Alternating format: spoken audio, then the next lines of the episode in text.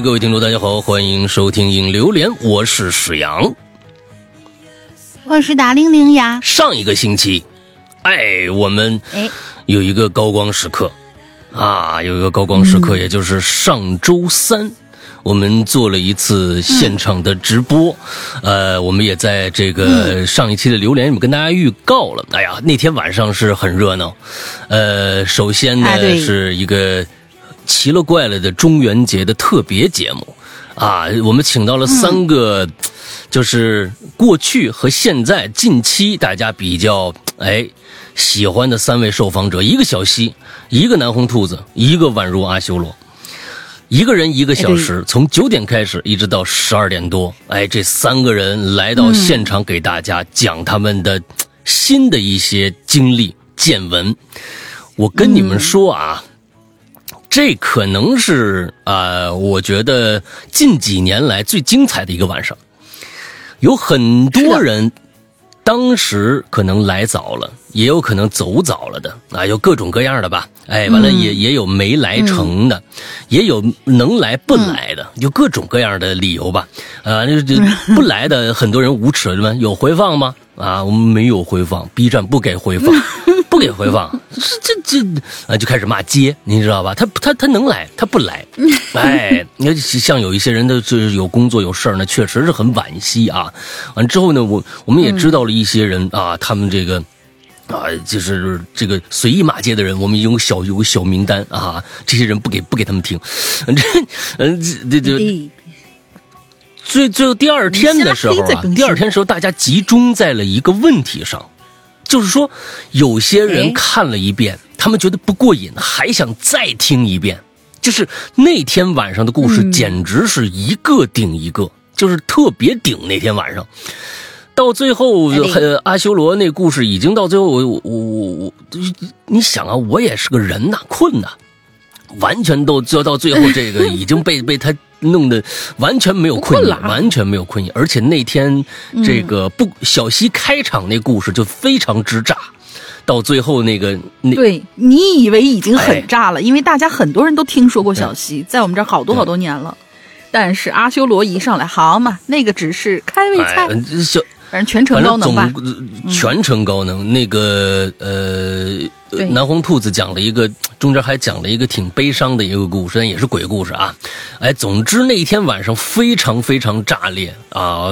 从从小溪开场的那个炸裂，一直到阿修罗最后结结结束。我的天哪，那个那个那个感觉像一个平行宇宙一样的那天晚上的故事，所以第二天有很多看过的人都说，我什么时候能再，我就先先别看了，我能再听一遍，啊，我能再听一遍都成。现在我跟大家说，啊，呃，我们这个节目呢，还是本着人道主义的精神在制作的，你知道吧？哎，所以我们跟大家预告一下，二零二三年中元节。这个我们的奇了怪了的特专访这个实况的录音，从本周三开始放出，一共三个人分三周放完。我这这已经是很，我天哪，这这简直就是良心的一个，对吧？太太良心了，对不对？哎，这这个星期就开始放，对，呃，之后这个连续三周，大家请好，每每还是周三的时候，呃，我们来放出这这一期节目。那么至于视频什么时候放，其实那天就就是这期炸裂的结果，就是第二天大家一致的说，我们要看视频，我们要看视频，我们要看现场，我们怎么样怎么样的，呃。我说这这个有一些同学就出主意说，您这个可以做成收费，视频的做成收费。我说行啊，那怎么收呢？他说，呃，像 B 站有一些 UP 主，他们就是，哎，他们就是把这个先剪点小小预告，免费放出，之后这个全篇啊是。这个充电用户才能看的，我我我我说，哎，这个方方法很好。我一看，我没有这个权限啊，我我级别不够，所以我没有这个嗯打赏的看视频的这个功能，所以没办法。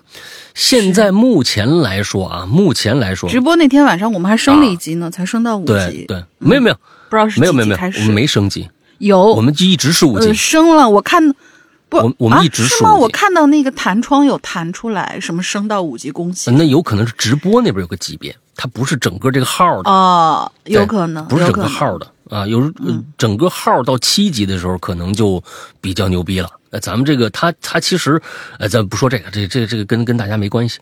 所以呢，呃，哎对对对跟这个呃视频相关的，我我们是是准备这样的，因为啊，我也害怕到了万圣节的时候呢，没什么可做的。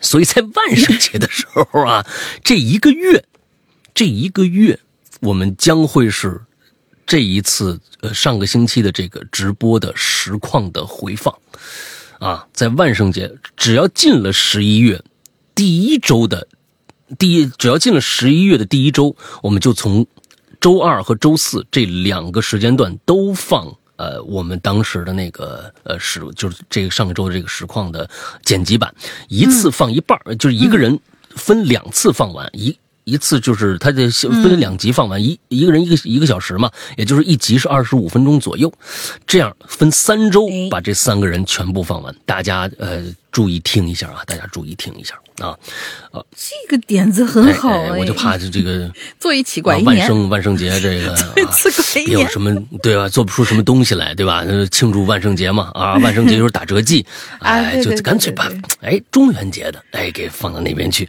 这是我的一个考虑啊，嗯哎，是这样子的。OK，那大概就是这个样子啊。嗯呃，这个大家就关注一下，本周反正就开始已经有这个啊，咱们的这个呃，这个这个这个。音频版的了啊录音，版对音频版的放出了、啊。另外一个，我在这做一个小预告，咱们 B 站上面呢，哎，呃，最近咱们做了一些呃一视频的故事嘛，呃，我自己我我主演的那种的啊，我主演那种的，一个人一个人就能演的那种故事啊，呃，对，完了之后那个、一个小房间里景环环境也不怎么变，完了之后一个人就能讲那种故事，你知道吧？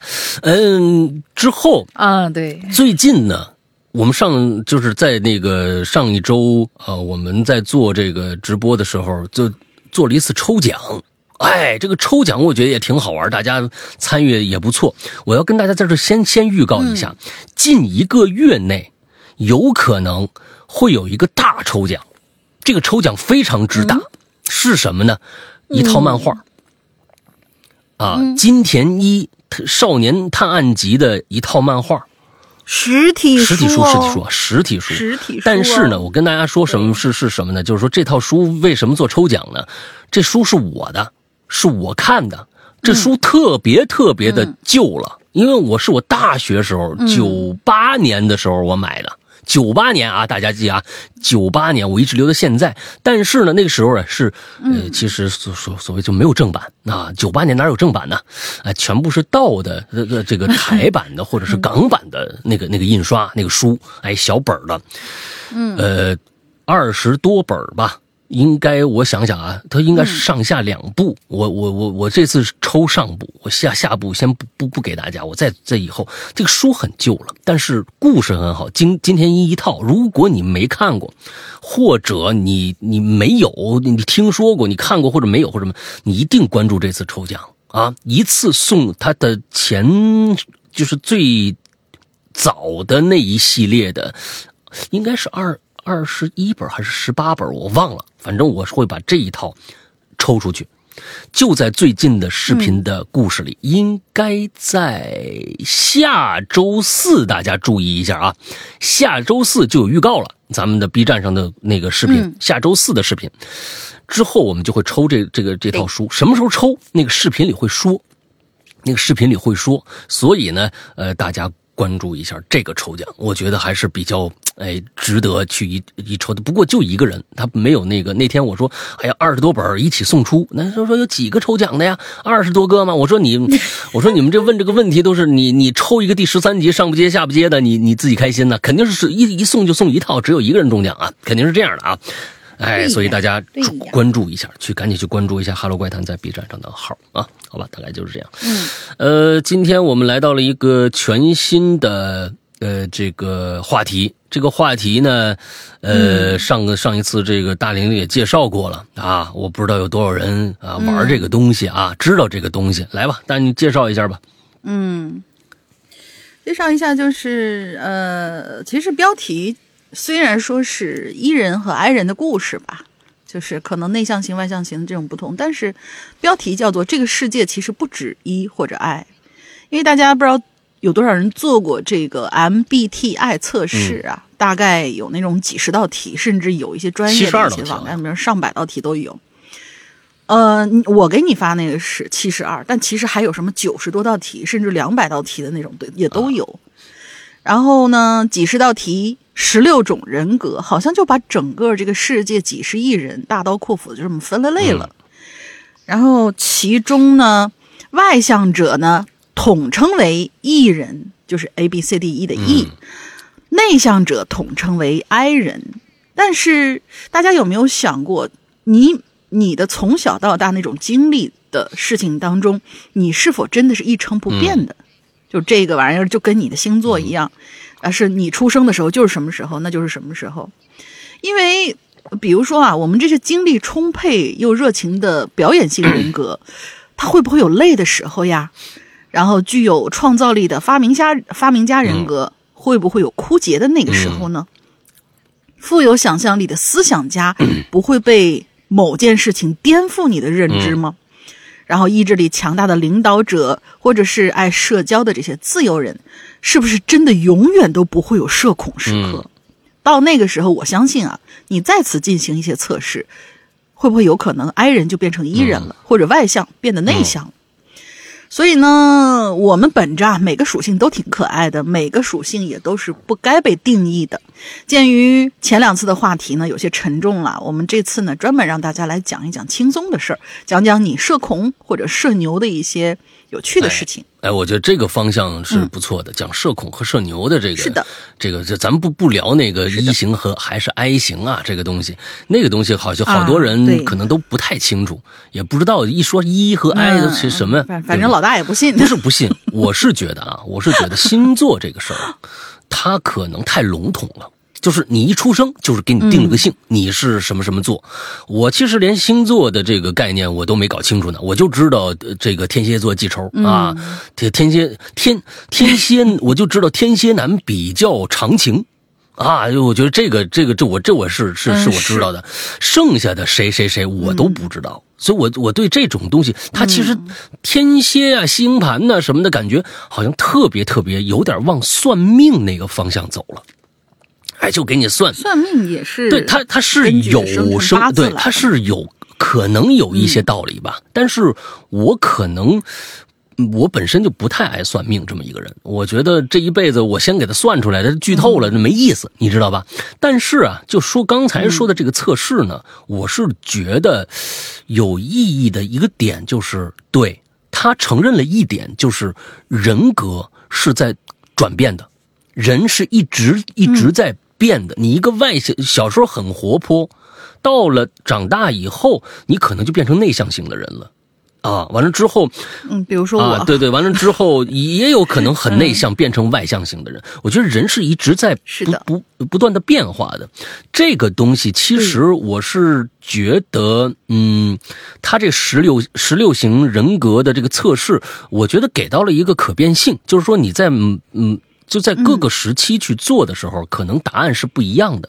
不过，这个东西其实我觉得指导意义在哪儿？就是说我还没有搞搞清楚这个指导意义在哪儿。就是说我做完这个题了，知道我现在是一个什么四个字母的一个人格啊，那那就是，但是。他又能给我一个什么样的指导呢？好像也没有什么，只是知道了我的现在的一个状态。一看，哦，跟我还挺准的。哎，这这个确实是我这个缺点是这个，哎，优点是这个。他这个测试确实很准，但是我是觉得可能更多的是想窥探别人是什么型。你如果会玩这一套东西的话，你就问对方，或者让对方做一道题，做做做一次题。完了之后，你知道了那四个字母以后，如果你熟悉这套系统的话，你就知道哦，对人对面是这么个人，他可他可比这个做这个星座要准确的多。我是觉得你一问他啊，你什么星座的？哦，哪哪哪哦，能问你生日吗？他具体一一算完，你回去可能哦，懂星座的什么上升啊，像这那个可能还得还得算这个。你只要知道对方那四个字母，你就知道他大概是一个什么样的人了。但是，对，对就是我觉得总觉得有一种被窥探隐私的这样的一个一个一个一个感觉它。其实是有，嗯，对对对，嗯，但他其实现在有些人啊，就是比较信这个的。我听说啊，就是这这个就是呃来源于哪儿，咱现在不可考。但是我听说确实有这样的人，是他会参考这种东西的结果去进行一个岗位调配。就比如说，你更适合出去跑销售，你是一个 E 人，你特别就是不怕，什么都不怕，你社恐什么之类的。呃，你如果是比一个比较心思缜密的人，也许就被调到一个可能更加的需要细心的一个部门。他们会进行一个这样调，甚至于有些那些老板，他们是根据星座和八字去招工的。我就，但是我觉得那个呃，其实有点太、啊。太太过玄幻了。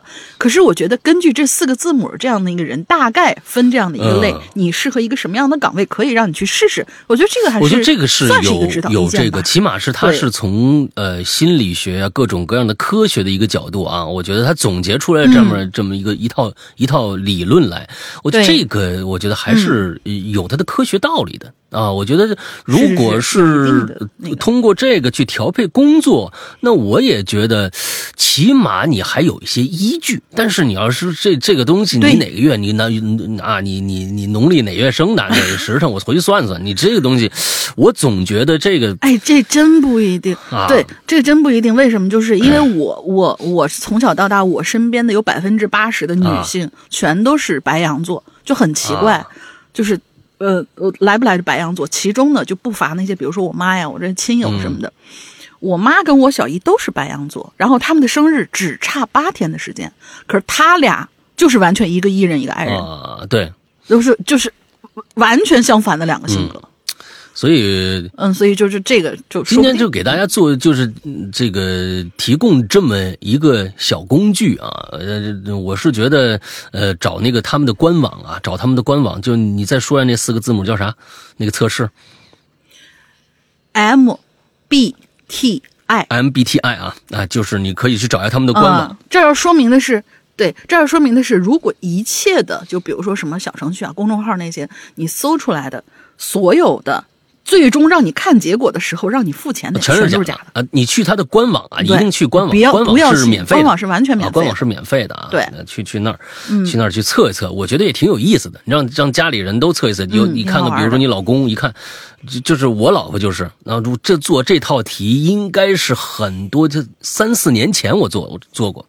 啊，三三年前，因为我老公老公那时候就做心理咨询师，他就给就扔给我这么一套，他也做过一套。完了之后，呃，之后我做完了以后，我我对这个结果也不太感兴趣。我说就是这四个字母，老大都没有让我们玩啊这个，四个字母。我们是近几年完了之后，那个他、嗯那个说，哎，跟我想的有点不一样，哎，你最后前面两个字母是对的，嗯。是是，确实我认为是这个，后两个字母跟我想你的人还有点不一样，所以就是其实每一个人在外部的表现和内心的真正的想法，它还是有区别的。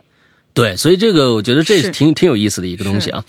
好吧，那 像我做出来就是基本上是以一个为主，然后另外两个一个 I 一个 E 是另外两个是辅助，也就是我可能我的可能性是三个人格，其实呃太可怕了，这这就是 就很奇怪。就是你你们要知道，就跟大玲玲这个这样的一个人啊，一起这个工作啊，就是真的很可怕。有时候他的那个想法，真的你不知道是三个人做一个决定啊，你知道吧？最后得做得做出一个决定，还得投票，你知道吧？你怎你等我 投票呢？你 别动，你别动，没三个人，哎呀没有。没有，不至于。你别这么说，我怎么这么说了？呃，呃大玲玲，你不要说，哎呀，你闭嘴啊！就就就他，我就在电话里，就三个人就说上了，你知道吧？我天，我说这你你在干什么？这太可怕了啊！这太可怕了，嗯。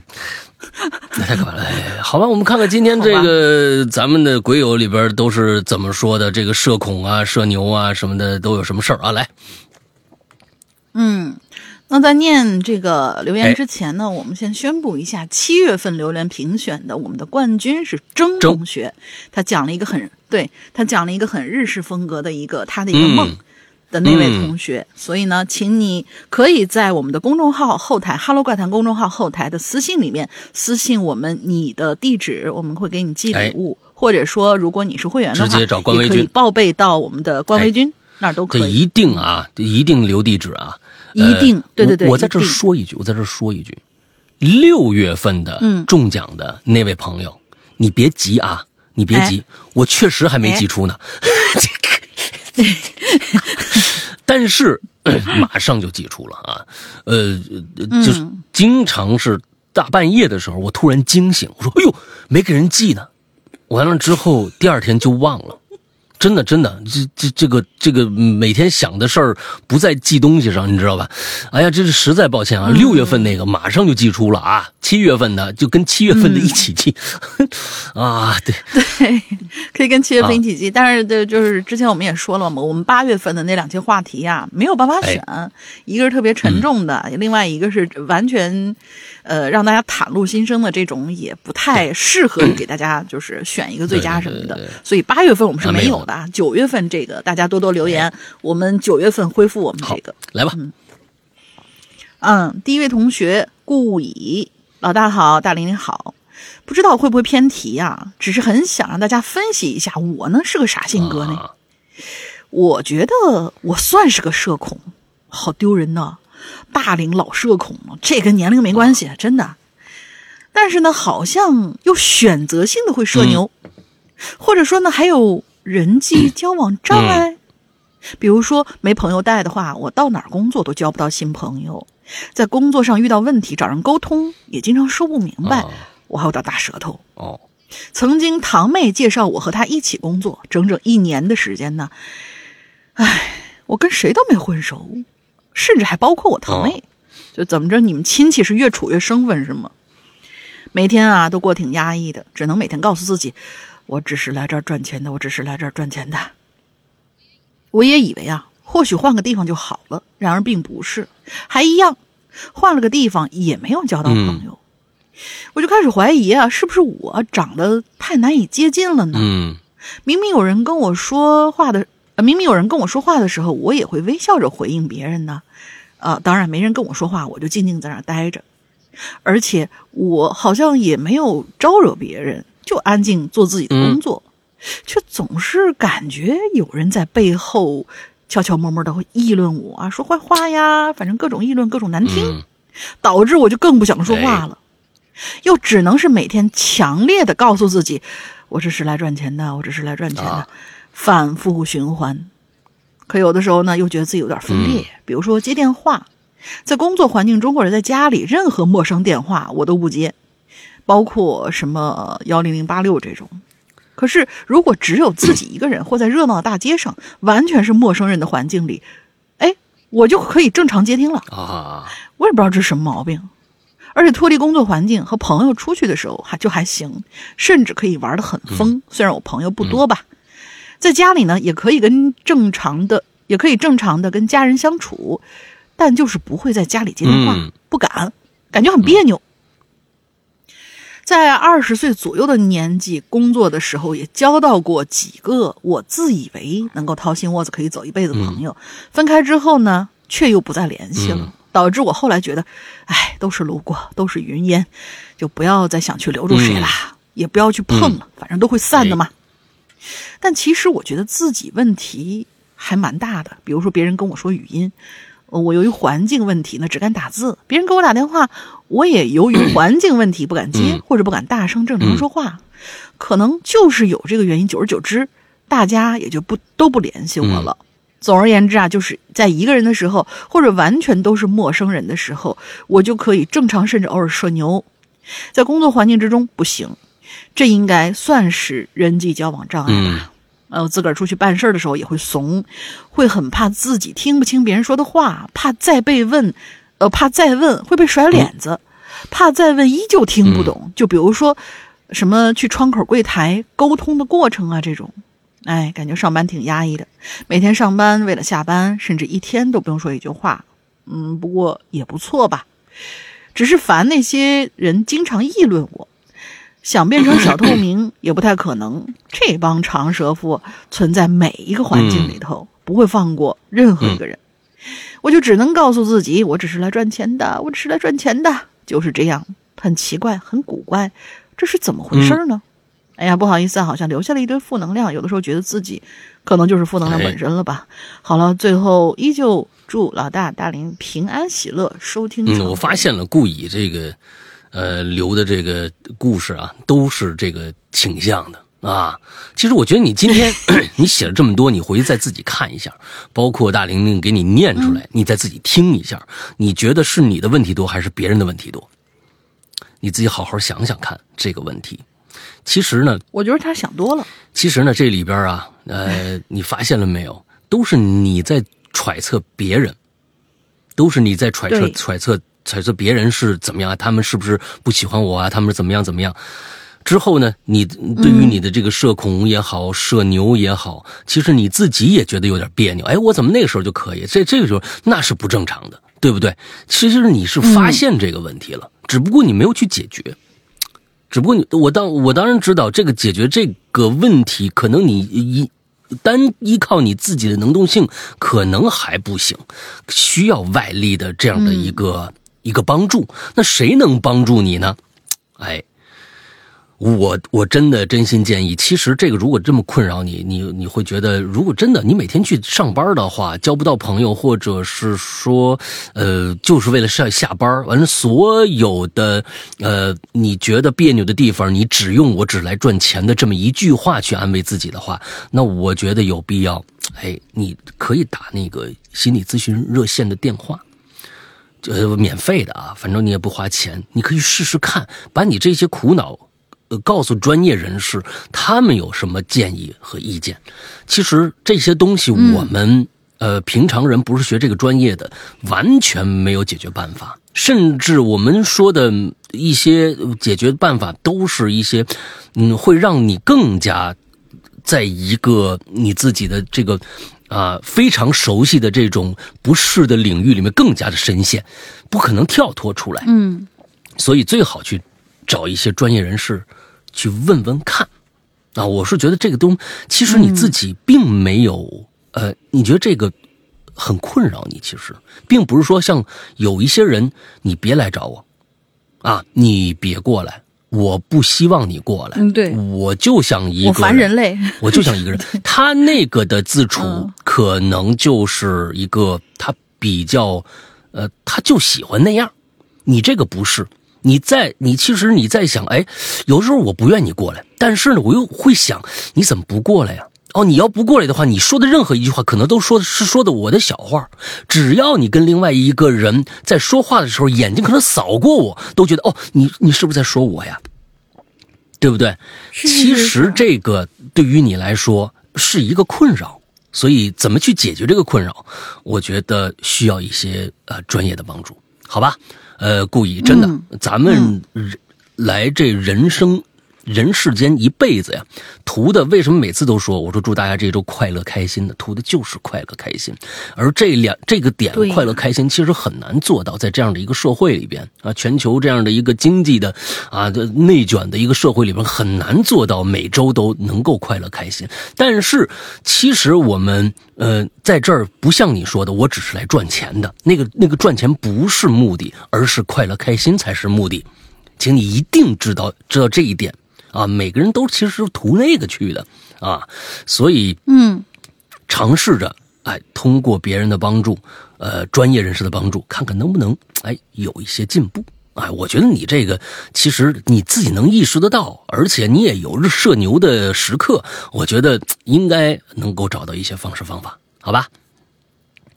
好，下一个叫小白、啊，老大玲玲，你们好啊！我嘛遇到尴尬的事儿啊，一个准则啊，只要我不尴尬，尴尬的就是别人。哎，这种人最可怕了，你知道吧？哎呀，前几天呢，出门旅游，哎，因为五点就起床了，所以我大胆的尝试了一把高铁上化妆的经历。我觉得高铁上化妆没事儿，我觉得咱们那高铁可稳了啊。关键是三个座位，我坐在靠哦，你不是说怕画坏了，是怕别人看着你化妆尴尬是吧？哎，这是点是吧？关键是嗯，对对对对，三个座位儿我坐在靠过道的位置，你挺好的啊。你又不是夹中间儿，那夹中间儿的你更更更尴尬了。开始我小心翼翼的呀，拿出我鼓鼓囊囊的这个化妆包，哎，然后慢慢取下眼镜，再拿出一样工具，用完再换一样啊。可是这个棒球帽啊，啊，你还知道戴个帽子是吧？还戴个墨镜，你你你这是明星打扮啊，出行打扮是吧？可是棒球帽限制了我的发挥，于是呢，我拿掉帽子，放下长发，试图用头发挡住，你得吓死别人，这不是贞子吗？试图用头发挡住自己，把头压得更低一点哎呀，旁边是好，不看你的人都会来看你了，哎这回。好了，这这贞子加野子附身一体了，是吧？哎，忽然发现呀、过道对面那小姑娘啊，就一直目不转睛盯着我。这个时候，我们萌生了一个想法，哎，怎么可以让这小女孩啊那么羡慕呢？我应该让她超级羡慕啊！不是，我没明白啊，你怎么觉得小女孩是在羡慕你？是因为你长得美吗？啊，你是因为你长得美吗？我不知道啊，你你这个不是，你知道知道小小姑娘很容易就是哦看着妈妈或者妆看着别的漂亮姐姐打扮的时候，觉得我也想抹，就是呃什么口红啊之类的东西，我也想要有啊，这个作为一个直男，完全对。想不到那个点啊。啊！这这这，我是我应该让他超级羡慕，所以姐不装了，扎起头发，把小桌板啊那个上面那工具啊码的齐齐的，哎，什么粉饼啊，什么这个那的都摆摆摆一桌子。哎，这这卸妆油都有、啊，什么这个那的啊，全放那儿，整整整齐齐，按部就班，我画给你看。果然，小姑娘是越看越起劲呐、哈哈，看得亮闪闪的眼睛还发出了哇的声音啊！哦，就是看着看着，哇哦，是不是这这这这样这样的啊？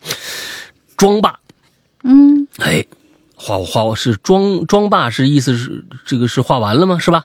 我发现前后左右的人呢，都在有意无意的留意我化妆。于是我慢慢收拾工具，跟儿子跟儿子，你都有儿子了，跟儿子换了个座啊，哈 那你这个是吧？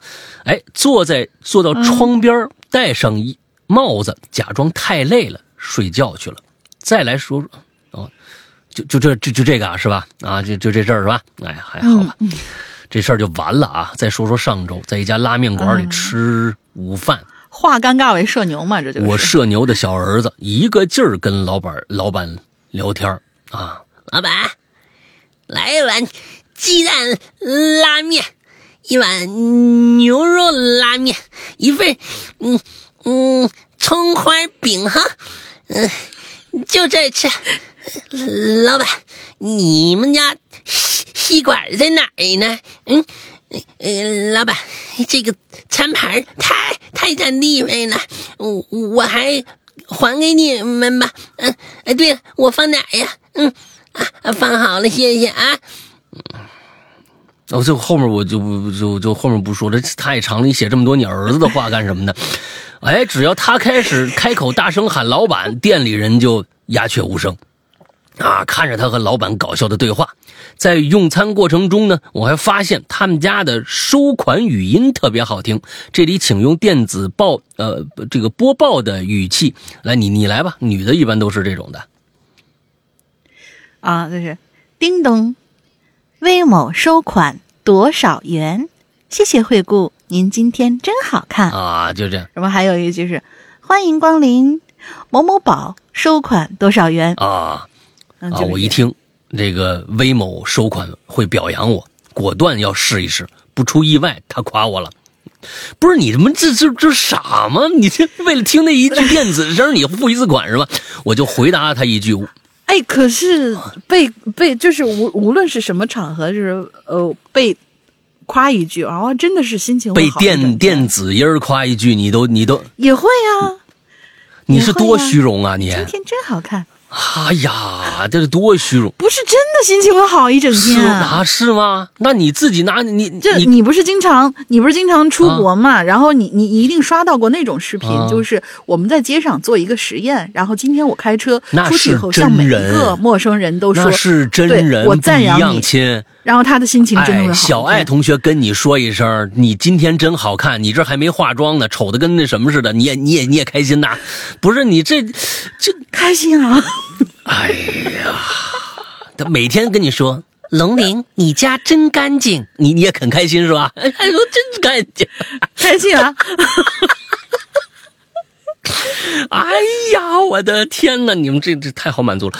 完了之后他，他他就他就他就非要那那么那个给人家付款吗，是吧？不夸不不不出意，他这这个没有意外，我跟你说啊，他肯定夸你啊！我就赶紧的回他一句啊，老娘每天都很好看。然后拉着儿子潇洒的出了门，留留下身后一片哄堂大笑。小儿就说妈妈，你说的没错。嗯，乐乐乐乐乐乐是你儿子的名字吗？啊，乐乐妈妈真好，乐乐妈妈对不对？真好看，对不对？为什么大家都在笑呢？我、这个 这故事完了啊，你们社牛母子，社牛母子啊，对社牛。真的很社牛，就是因为社牛可能有一个是不是有有一个有一个特点，但不但不是，但不是，这个你像我，你像龙玲，哎，他就听到这个都都都开心死了，每天跟小爱就是他家也没人啊，每天跟小爱完了还有他那俩姐妹啊，一共四个人聊天，完四个人还一起打麻将，跟小爱同学，我出三条了。啊，他们另外的那脑子里另外那么两个啊，完说碰！啊，什么什么，那碰了之后，完了小爱同学到时候还还还会说话，你出的真好。完了他们三个人都很开心。啊，那那倒也 那倒也不至于，我可以跟猫聊天啊，对吧？但是他是社恐啊，真的是龙鳞是社恐啊，对不对？哦对？呀。哎，刚才我想说。这个这这这妈妈啊，对小白小白母母乐乐妈妈呃和乐乐他们俩人，他们也是啊，听到电子音儿夸他一句都能开心，这个我觉得真那真是每天开心的事儿那太多了啊，那他应该是挺多的，嗯。挺好，开只要开心就行了，只要开心就行了，来吧，啊，下一个，下一个深海雷音，我呀测了一下，我的结果呢是 INFP 杠 A。呃，我我就是就着它这个啊，我大概说一下它的这个属性大概是什么。这个是咱的群里的那个何烟饼子给我发的一个最最简洁的能够了解的它这个属性，就是 I 呢代表他这个人是内向的人，善于独立思考，呃，能量来自于自我反省。然后 N 呢是直觉型的人，倾向于关注抽象概念和未来可能性，依靠第六感追求新鲜感。然后 F 是情感型的人，是在做决策的时候主要依靠自我情感和价值观，重视感性，重视人际。然后 P 是知觉型人，嗯喜欢灵活和开放，追求可能性和变化，就大概是一个这样的一个意思，就是很很简短的、大致的了解一下。然后至于这个杠 A，啊、好像是自信或者不自信，会有一个杠 A 和一个杠 T 嗯这样两个结果。嗯，然后杠 A 的话是自信的表现，嗯也就是他是以上那样的描述，最后是一个自信。然后他深海雷音说，看介绍啊，说是自信型的调停者。其实呢，我也说不清啊，自己到底是社恐还是社牛。我从小呢就被周围人说啊，性格比较内向，不爱讲话。但是在有些场合，比如说遇到感兴趣的话题，我就瞬间变成了话痨。嗯、学生时代多次到电视台演出，还跟着合唱队的大家一起拿过全市比赛一等奖。大学的时候和团队拍过短片，我负责编剧和现场指导，也参加过漫展的 cosplay 演出。可是要说外向吧，我又确实不爱主动跟别人说话，甚至可以好几天连声都不出。你要说宅呢，我体力其实还算不错的，走路比较快，拎个十几斤东西爬高楼也没觉得太累。要说爱运动吧，我又总是不爱出门，有的时候手机上的单日步数连五十都啊，不到你不去厕所了是吧？去个厕所就五十了，我跟你说。我还有一点总被长辈们吐槽的会，就是买东西不爱讲价，我不爱逛街，想买什么直奔目的，买完就走。而和女性长辈们去买东西，看到他们在街上慢慢的逛啊，跟各个摊位，要这个给我少一毛吧，那个给我少一块吧，我在旁边都要疯了。不过我也知道讲价其实是一种能力，于是呢，我尝试过一次，就唯一的一次啊，就是某一天呢，我去一摊位上买挂坠，八块钱一个，我想买俩，刚要付十六块，忽然就想起自己总被吐槽不会讲价，啊，然后我就问摊主。嗯，老板，买俩能便宜点吗？摊主说：“哎，你想多少钱买呀？”我在脑子里只用了半秒钟回忆一下见过的七大姑八大姨们讲价的画面，想着他们对话那种技巧，然后脱口而出：“嗯，十五。”哎，这这这讲一块，你这没讲多少啊？你也这没讲多少？你要说拿俩十块，十块钱拿仨，那那个算讲价。这那个就真的是妈妈，她就是那种妈妈阿姨他们那一辈讲价那种概念了。摊主就很痛快的说可以，但是离开店铺的时候啊，我感觉整个人都是麻的。这小挂坠十块钱都能买下来，那我这讲价就是讲了个寂寞呀！啊，估计连摊主都觉得懵了，没见过如此不会讲价之人呐。从那之后呢，我就再也没讲过价了，而且我总觉得，就算讲了，也便宜了不少，呃，也便宜不了多少。与其讲下了五十，不如工作接单时候多赚五百，也算一种自我安慰吧。哦，哇，你这个概念太太太棒了，是一个是是一个赚钱的，就是那种驱动。后来呢，我发现，与其说内向，倒不如说我是在避免低效的社交。像是家里长辈那样，慢慢的散步啊、闲聊啊，其实是在调节情绪、放松心情。对他们来说是有益身心的，但对我个人来说啊，就算折磨了。我调节心情的方式，甚至生活方式，都和他们是完全不同的。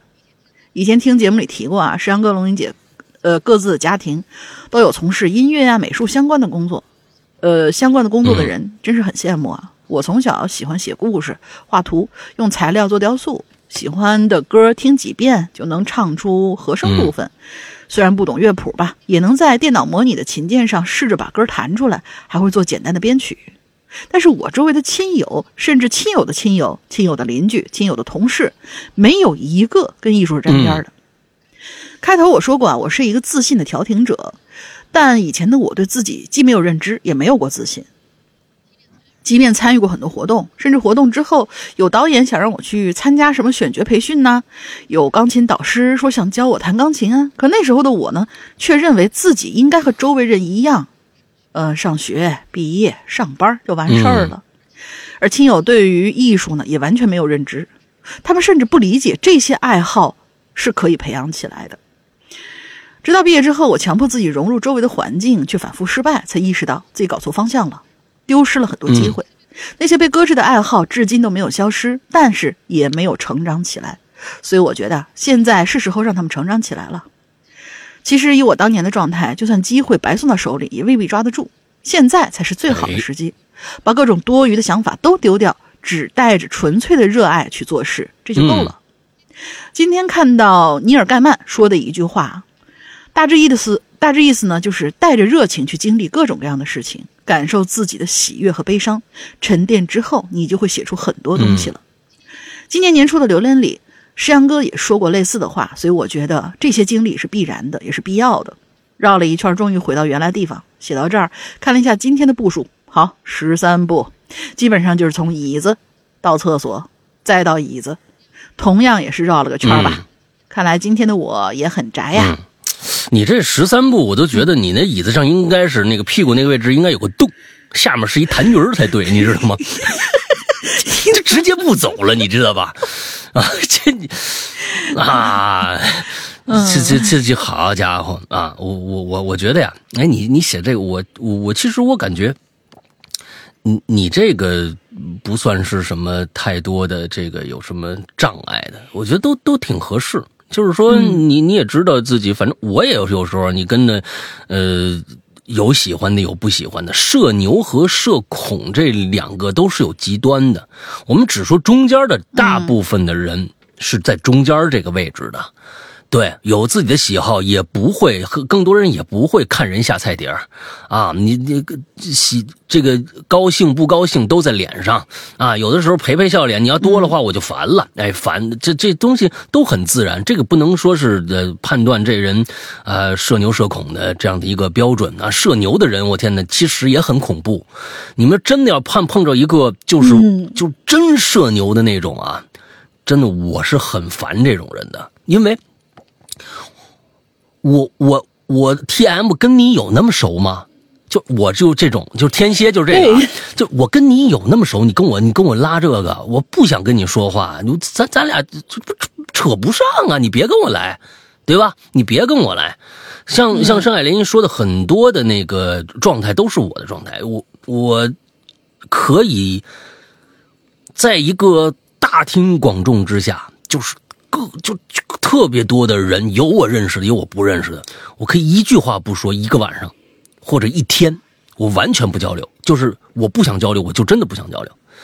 但是呢，遇到真的聊两句就对，哎，就是他不是说不一定说你你们俩聊着就聊到兴趣了，不可能的。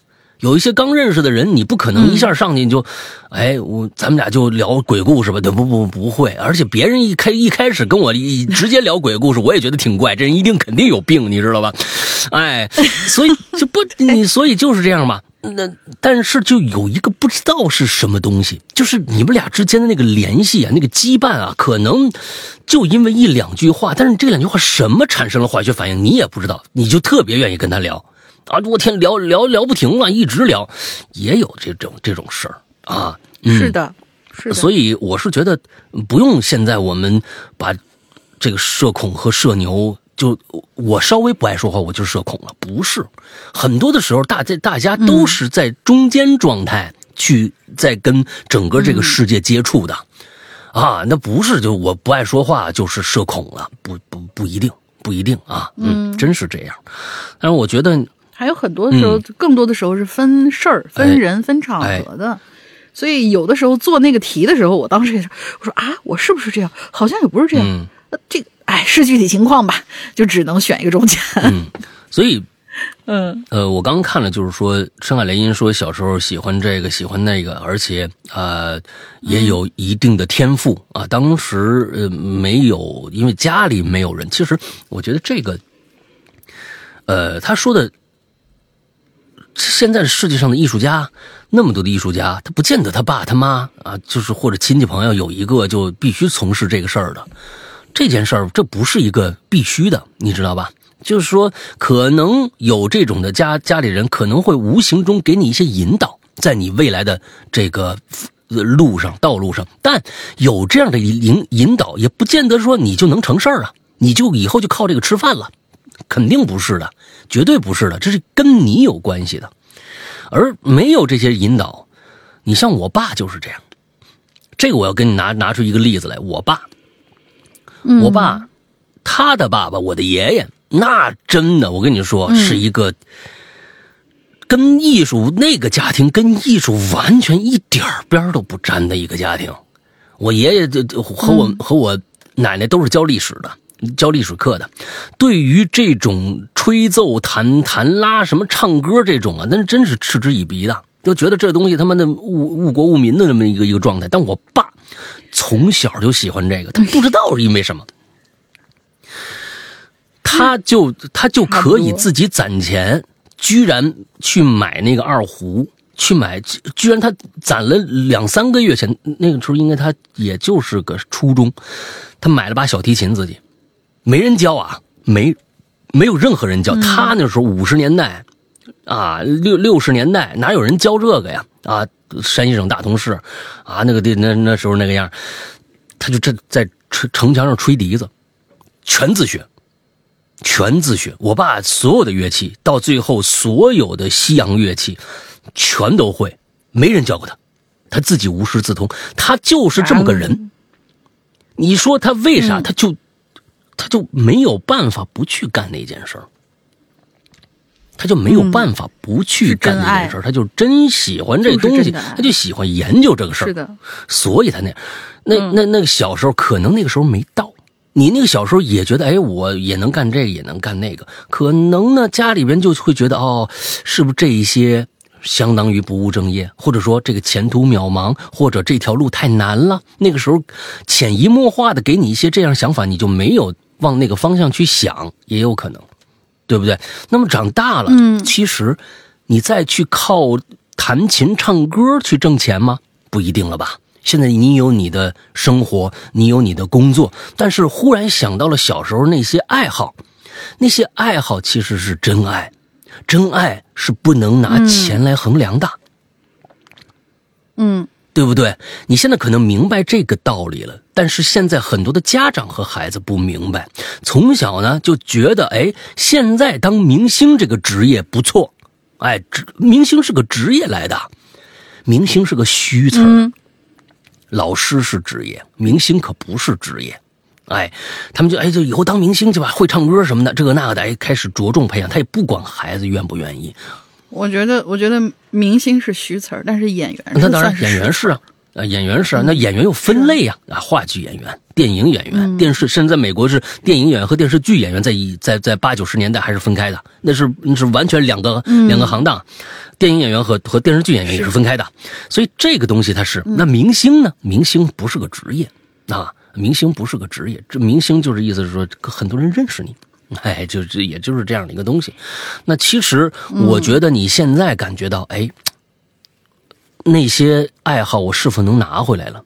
哎，我觉得挺好，继续下去，因为那个东西是能够给你快乐的。啊，我们说了，就是真的，你的真爱是什么？那个那个快乐，其实有的时候并不是钱能够给到你的，而那个快乐也不一定能够换到钱，但是能换到你快乐，这一点很重要。也希望所有的现在的孩子的家长们都意识到这一点。啊，这个素质教育固然重要，但是他喜不喜欢这个那个的，呃呃，总之，我现在身边的一些朋友的孩子，哎，有的已经上快上初中了，有的刚刚孩子，有的刚刚上幼儿园，啊、各种各样年龄层的都有，呃，我就发现。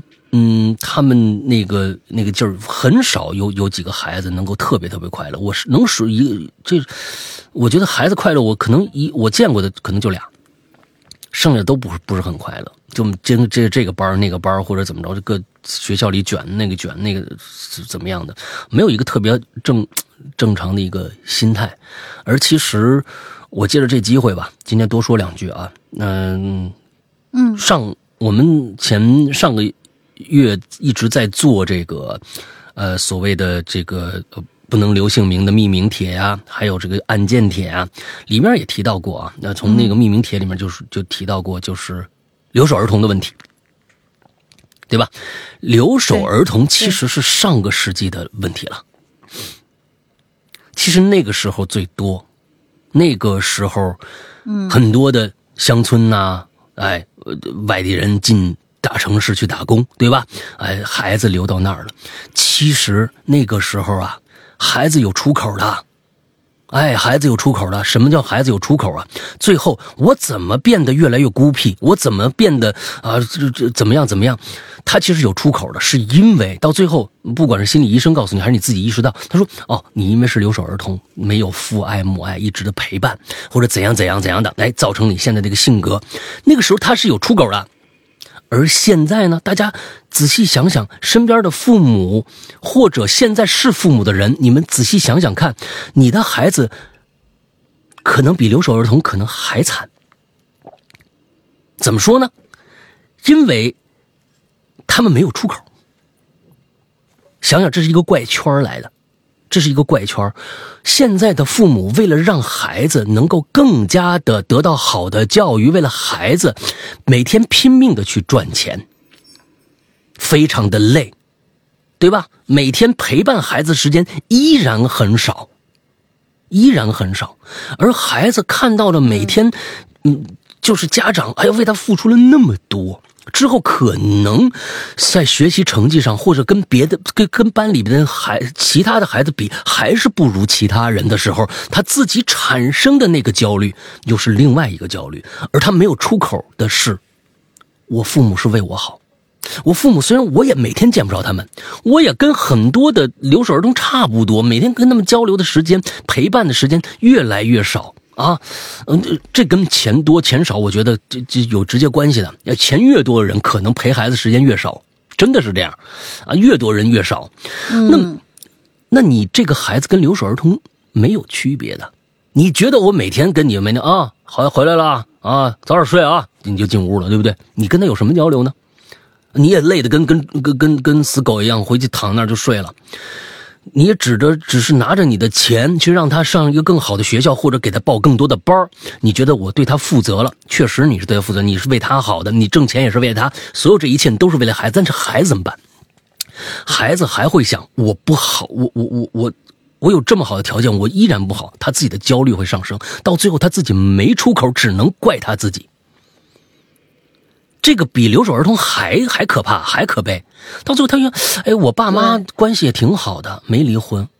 我我我，他们也为了我挣那么多钱，他们都是为了我好。他们嗯，对我喜欢这个，他也给我买。完之后，我怎么还不快乐呢？有的时候，你要知道，问青春期的孩子就是见谁谁不顺眼，这每个人都有这么一个一个一个阶段的。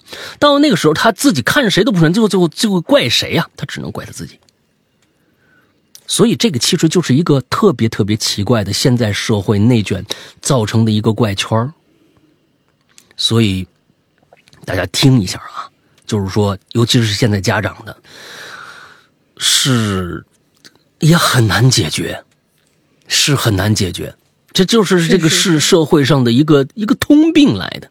这是解决不了的一个问题，但又很觉觉得很可悲。我们就陷在这样的一个怪圈里边了，能不能跳出这个怪圈，只能靠你自己的意识。你你自己的意识，其实钱该花在哪儿，让孩子受什么样的教育，还有就是呃，家长对于这个受教育的这个孩子的期望到底有多多高，我觉得很重要啊。所以今天我就。就正好接着这个，就就说说说说说说到这个话题上来了。我一直上次说那个留守儿童时候，我就想说，但是没没说出来。今天今天跟大家聊一聊这个话题吧，其实挺值得咱们自己思考一下的，真的啊。孩子其实跟留守儿童有时候没区别，回家了真的就说一句：“哎，还不睡啊？睡吧，赶紧啊，明天还上学呢。”你就进屋了，他也进屋了，可能就这么点交流，这跟留守儿童有什么区别呢？可能没什么太大区别吧，对吧？嗯，是好吧。下一个，哎，下一个该谁了？该我了。啊，该该我了，Lara，嘿嘿，老嘿嘿嘿嘿嘿嘿，你先别开始先先笑啊。老大龙龙龙岭，我又来了。上上期那个那个天蝎座的，被你吐槽了半个节目的天蝎座。他他他他，对他上 上次是什么事儿来着？我吐槽他，那肯 忘了，那肯定是就你你你你你遭到吐槽，肯定是有这个理由的呀。我也不是瞎吐槽别人，是不是？首先我要洗白一下，上上期留言我一直找留言板，可能因为那期留言结束，留言板关了，没办法，我只好私信了。没想到的是。竟然被老大吐槽半个节目，受宠若惊，嘿嘿嘿，什么故事来着？我真是忘了啊。那我继续在作死的路上，对不起，来留个言吧。你这个就不像天蝎座的人啊，天蝎座就是必须的，要不然我就跟你讲个道理，要不然呢就就我就不不出现了，你知道吧？哎，没有像你这个这个，嗯啊，是不是这个脸皮这么厚的？你知道吧？哎，讲到 E 人和 I 人，我是没有测过的。但看了龙岭的介绍，呃，这个大概呢了解到，其实呢就是外向和内向之分。我你肯定是外向的那种，那个别人不尴尬，就别人尴尬我不尴尬就行那种人。我觉得其实人呢是很复杂的生物，不能都一分为二，它是分了十六个，你知道吧？它不是一分为二啊，嗯，就像很多事情不能说它是对还是错一样啊。几年前看过《非诚勿扰》的乐嘉写的《色眼识人》啊，这么一个那色彩嘛，他不就研究色彩嘛，他自己都没活明白啊。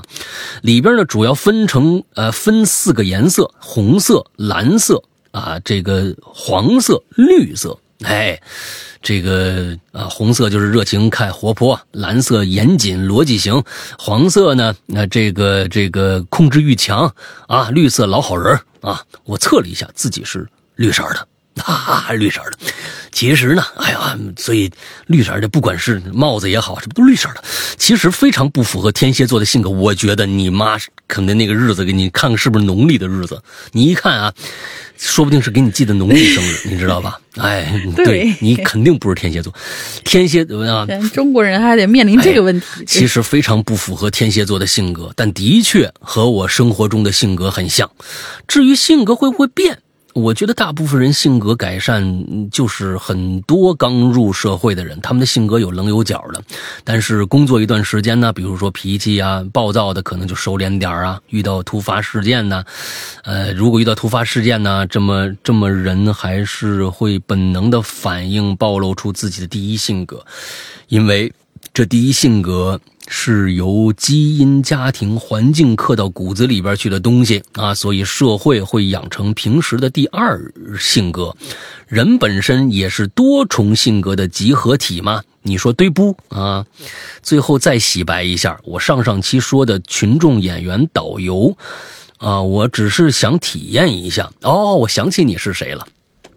啊，我想起你是谁了，啊，说的跟那跟跟对，跟跟跟人都不说人话那位啊，不会当做职业的。我理解每行每业都有各自的辛苦，祝安好。补充几句，下期可以讲讲换题。什么叫换题呀？如果财富自由了，大家都想干什么？你不是一直想干这事儿吗？哦，话题，讲讲话题。啊。财富自由，大家想如果可以抛弃一切，大家最想干什么啊？我可能有一颗不愿平静的心，我喜欢刺激新鲜的东西。继续吐槽，不要不好意思，老大，嘿嘿嘿嘿，呃，脑补这个蜡笔小新的笑声啊，套用朴树的，套用朴树的歌词，生活不止眼前的苟且，还有。生活不止眼，我现现在都是生活不止眼前的枸杞了，你知道吗？还苟且呢，还有诗和远方的田野啊，嗯，这够讨厌的这个。啊，还是够讨厌的啊。呃，我是觉得空想主义啊和这个啊这个，他就是一个空想主义者。他总想聊一聊，如果财富自由了，大家都想干什么？我觉得确实可能大家财富自由了以后，我觉得讨论这个话题过于的浪漫主义了啊，过于的浪漫主义了。嗯，那又能怎么样？就跟我不爱做，就是可能我在这一点上来不够浪漫吧。就是大玲玲以前说，咱们做个做梦的主题吧，我就不不喜欢做这个主题。那但是那个主做梦的主题好像大家留的还挺多的，对吧？呃，就是我是觉得。有的时候我又很实际，有的时候我又很浪漫，就是在这一点上来说，其实我是觉得做做梦这个事儿，如果是恐怖了，我也不会觉得恐怖，因为它是个梦，除非它照进现实，除非它照进现实，我觉得那个是恐怖的，所以我就不愿意做。跟这个话题也一样，财富自由了又能怎样？就是财富自由了，我想喜欢我做这期话题又能怎样？对于所有人来说，只是空想了一下的那个时刻。又回到了枸杞里面去了，对不对啊？那枸杞面前的枸杞，我是觉得这种浪漫，我觉得没有意义。对，这是我的想法啊，这是我的想法。可能在这上面来说，我过于实用主义了，还是怎样？我不知道。但是我就觉得这种话题，嗯，可能让大家想完了还挺难受的。哎呀，对，还得继续苦钱去啊。那财富自由这件事情，我估计。什么叫财富自由？对于这个每个人的理解都不一样啊！是那你说对对老老一辈人来说啊，那这可能每天我能去菜场不讲价了，那就是财富自由了，对不对？我去商店里买一东西那，我就我不讲价了，我就财富自由。我看着这东西不贵了，我就财富自由了。啊，很多人的不不一样的理解吧，有有人买的东西不一样啊，所以这东西对我们可以考虑一下啊。嗯，不过你刚才说的这个，呃，有一些东西我觉得还是可取的。你比如说，人会在嗯社交上面有两重人格，呃，这个我觉得倒是对的。就是说，确实是，就是社会人和自己还是有区别的。社会属性的人啊、会会在外面再包一层，呃，富有自己属性的一个外包装。呃，其实自己真正是个什么样，可能摊开以后又不太一样啊，都不太一样。这个我觉得说的没没问题。嗯，好吧，来下一个。下两个吧好，和和空，和空和学习猫。和空说：“大玲玲，呃，老老大，老大大，玲玲好，老大大玲玲好，什么老大的玲玲好？你这个断句，老大大玲玲好。我呢是 INSP 类型。啊。啊？INSP 类型，从小到大一直都有社交恐惧症。小时候因为害怕社交，不太敢跟陌生人说话，也不太会表达自己的想法。记得小时候有一次，我妈叫我去买馒头，但馒头卖完了，我就买了花卷儿回来。你连跟你妈沟通都做不到是吗？我妈却不想要花卷儿，你就退了。我一开始特别不愿意，最后被推出门去退花卷儿。啊，你妈是多喜欢不多不喜欢花卷啊？啊，都是呃，我在巷，嗯，我在巷子里坐着啊，坐了好久好久。虽然最后还是鼓起勇气推掉了，但是我好不开心。啊我不太理解为什么要逼我去做不喜欢、不舒服的事儿。毕竟花卷和馒头这都是可以吃的嘛，都是主食嘛，都是白面做的嘛，无非有一个咸点儿。或者他当时只是想锻炼我的社交能力，嗯出发点是好的，但这种情况让我很不舒服的呀。我尴尬时，好像脖子和头皮被针扎一样，又痒又疼，到现在也是这样。因为从小到大这种经历啊，家人亲戚们都给我贴上窝囊、闷葫芦的标签儿。现在开始工作之后，我的性格有所改变，和别人交流也不再那么困难了，变得更加外向了。我仍然不知道小时候这件事是我的错还是我妈的错。或许这种事情就不能用对错去哎区分，只是我们站的角度不一样吧。对了，你这个想法特别对啊！嗯我是觉得真的不能用对错去区分。你看啊，嗯，其实呢，你自己工作以后你就知道了，我必须跟别人交流，没有交流那就完蛋了，你就会主动去改变你小时候不爱交流这个、这个这个状态。但你妈可能已经看到你这个缺点，那么就强迫着你去做一些事情，那肯定我觉得这没有什么对错，可能方式方法呃稍加改变，可能会更合你的心意而已。呃，就是说，其实你这么想，你就算工作，如果你的工作是一个完全不需要社交的工作的话，那你是不是更开心？但是你的工作恰恰可能必须有一些社交属性的时候，你你你你就逼着自己，那时候是你逼你自己，你变成你妈了。你这样换位一下，你是不是就理解你妈了？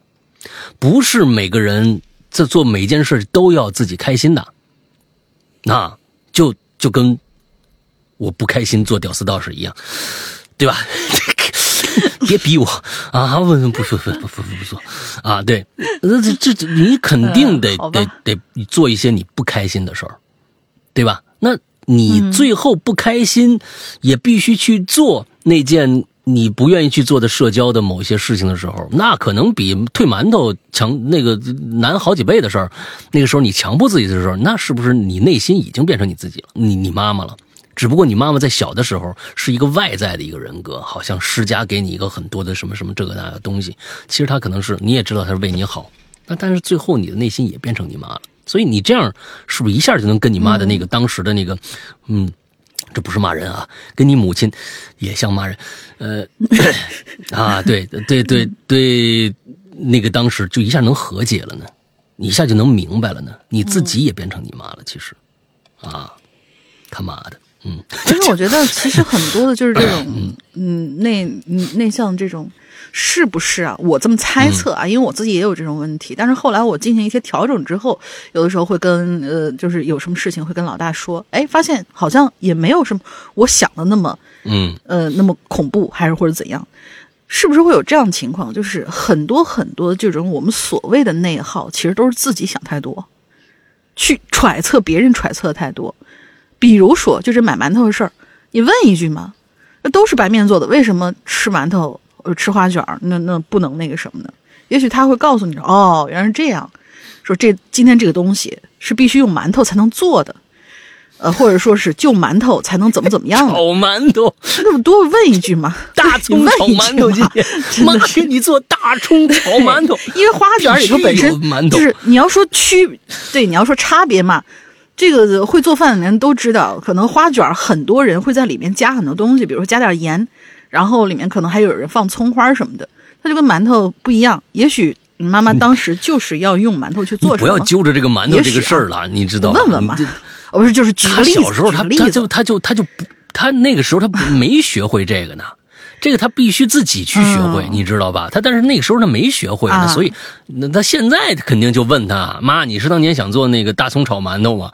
啊，我没理解到你，哎呀妈是嗯，就是因为他刚才结结束的时候说了嘛，我到现在也不知道这个事情到底是为什么，啊，嗨，他他不是他就是还还没释怀的。他的纠结点不是为什么一直要用馒头，呃，呃不用花卷儿，他不没纠结这个问题，你没没读懂题，他是他是纠结的是为什么小时候要强迫我去干这件事儿，他强他是他的点是在这儿，不是跟花卷馒头没关系啊，亲，那这是嗯好吧 下一个学习猫来，嗯好的，学习猫，但是我觉得这一期可能会有些不太好，心情上的影响嘛，所以我来逗乐啦。开始啊，我站在墙角，发现了一只只的大玲玲吃饺子时候会放的秋季限定款黑色臭大姐，然后他就跑了。没懂啊，你这这个东西。啊没懂，你你你你这一期啊，你这个你这里面只给了我一个暗示，就是说这一期的主题跟啊前两期的主题差不多，也是很丧的，是这意思吗？没有，不是他就是这意思。完了之后，他留了一个觉得我们能够开心的这么一句话，但是我们都没懂是啥意思。你你你知道吧？我懂他啥意思意思。哦，因为我之前之前那个不是说过一次，就是以以往都是开着窗子会通风哦嘛，然后有一次煮饺子的时候，里面就飞进来一个臭大姐，我就没看见。哦我是塞到嘴里拌个饺子的时候，我才发现它扒在我饺子上，哎，给我恶心坏了。哦所以可能那个梗就被人记住了。哦，那是啥时候的梗啊？我怎么没听？我我我都忘了。好几年前了，啊好几年前了，真事儿的太恶心了。后来我们家窗户就封住了那。今天我确实就觉得这个这个话题也是非常非常的丧的，你知道吧？这大玲玲啊，不会啊丧灵啊，大玲，你以后啊，以后大家叫叫龙玲，在群里边都叫丧灵，好吧？丧灵，这新新外号啊，新外号，多不吉利呀！丧灵啊丧钟丧灵丧灵的，啊，多不吉利啊！真的是人丧钟是那个，你丧铃儿，你是一个小铃儿，哎，丧铃，是那个，大大家就叫他丧灵啊，好吧，嗯。我才不呢。呃，这个猫爪捏起来很柔软啊，我是猫爪捏起来很柔软。沈阳哥好，龙玲妹子好，我来说一下，让我觉得最社恐啊，不是想差点想死的一个故事，你都多丧啊！哎呀，我天，这个是发生在今年年初的时候，没有很丧啊，小年夜的时候，哎，我呢突然心血来潮，我呀大姑娘是吧？我突然想去理发店呢，理个光头，哎，效仿了一下丧灵，哎，我就想干这事儿啊。我不知道他是男女啊，我不知道他男女啊，就是可能是男的。我觉得女的不不会有那么丧的，你知道吧？像像龙玲这个啊，就那么不是这这这怎么怎么剃光了就就哎丧哎？呀天哪！你要你们要知道龙玲那那那头长发呀，我跟你说啊，就是已经快快到就就就是他自己能绊着自己了，就那个那个长发非常之长，就那年前年了，前年二零二零年，自己在家就剃了个光头，多瘆人，你知道吧？剃了个光头，不是多瘆人，人家黛玉葬花啊，就那个大龄剃头，你知道吗？我也不知道他咋咋了，他我就忽然就剃了个头，完在群里面说，我剃头了。完之后我说什么什么你剃头了？啊，在那节目我真的就是稀稀罕新鲜，啊！我天呐，太可怕了！完了之后，你要知道，没有这这完之后放了一颗，不不是，就发了一张照片进来。啊！当时我们我们一颗卤蛋是这也没到正月十五，发什么汤圆儿啊啊！这不也这这个什么圆乎溜溜的一个东西？最后一看，啊啊，这是个人，那那很恐怖的。我跟你说啊，嗯，那都接着讲啊，嗯，说我就想弄一个光头的，纠结了半天，对着镜子左看右看，突然发现，哎，我长得像某个明星，反正啊就在嘴边上。哎呀，说不出来，那个陈佩斯啊，这 陈佩斯长得像陈佩斯，他要剃光头嘛，对不对？陈佩斯也行啊，是吧？哎，对，哎，呃，像像某一个说不出来，我留着络腮啊，男的，我留着络腮胡子，嗯我只是觉得吧，弄个秃子应该挺，你留留着络腮胡子，对不对？哎，络腮胡子像个明星，我知道了。鲁智深有没有？李琦，鲁智深，鲁智深，鲁智深有没有 哎，有没有？鲁智深，你特别想，哎，觉得你想拔垂杨柳了，是吧？这个时候有一种冲动，是吧？觉得秃剃个剃个秃子更有那个那个自信，对不对啊？啊，弄弄个秃子应该挺帅的。关键是吧，为了变帅，弄弄个秃子是次要的，主要是我我有点掉头发，哎，喷剂的弄到头发上方便涂药哦，这这个这个我觉得是是是可以可以可以理解的啊，张光幺零幺啊什么这个那的，是不是生发剂什么的啊？于是呢，当晚我就理发去了。当我出理发店的时候啊，一小妹妹蹲在马路牙子上啊，抽烟，低头看手机。她看了我一眼，又低下头玩手机。突然，不行我看到后边了，就突然又扭过头来说：“李代沫，哥，你是不是李代沫呀？你什么时候放出来了？”哎呦我天哪！大家懂这个梗吗？大家懂这个梗吗？李代沫，我估计有很多人都不知道这个人了吧？啊，吸毒进去的当年的一个就是最近呐、特别火的一个栏目，被骂的狗血淋头，现在已经停播的那个栏目啊。上期我还说过的那个栏目《我是歌手》里边出来的一个人，叫李代沫。呃，不，人家不是我是歌手出来的，人家是那个，我是嗯，什么什么什么声音的那个，哦，这嗯啊，，不是，哦，不是，我说错了，《中国好声音》，中国好声音，我不是我是歌手，他还上不了我是歌手，歌手都是那个都成名的了。对，歌手是歌手对对对，，我中国好声音啊出来的这么一个这么这么一位啊，这个李代沫最后因为吸毒给抓进去了。哦，这个更可笑了。我当时还想鲁智深的，鲁智深完全没有李代李代沫好好笑，我当场就社死了。而且旁边还有好多人纷纷扭头看我，我恨不得找个地方钻进去！我的妈呀，太吓人了！赶紧说，我我我我我我不是李代沫，我我不是，我不不不吸毒了。于是赶紧往家走。回到家，我对着镜子仔细端详，还真他妈的像。虽然长得像，但是呢，我不吸粉儿啊。哎，我是个正儿八经的人呢。初八上班以后，妈呀，公司炸了，说跟李代沫工作了两年，愣没发现呢。哎呀，我的天哪！哎呦，这个确实很社死哎，这个确实很这个这个这个故事，我跟你说啊，我跟你说，嗯猫爪捏起来很柔软。你今天的这个故事改变了整期这个节目的一个调性，你知道吧？你功不可没呀，啊，功不可没呀！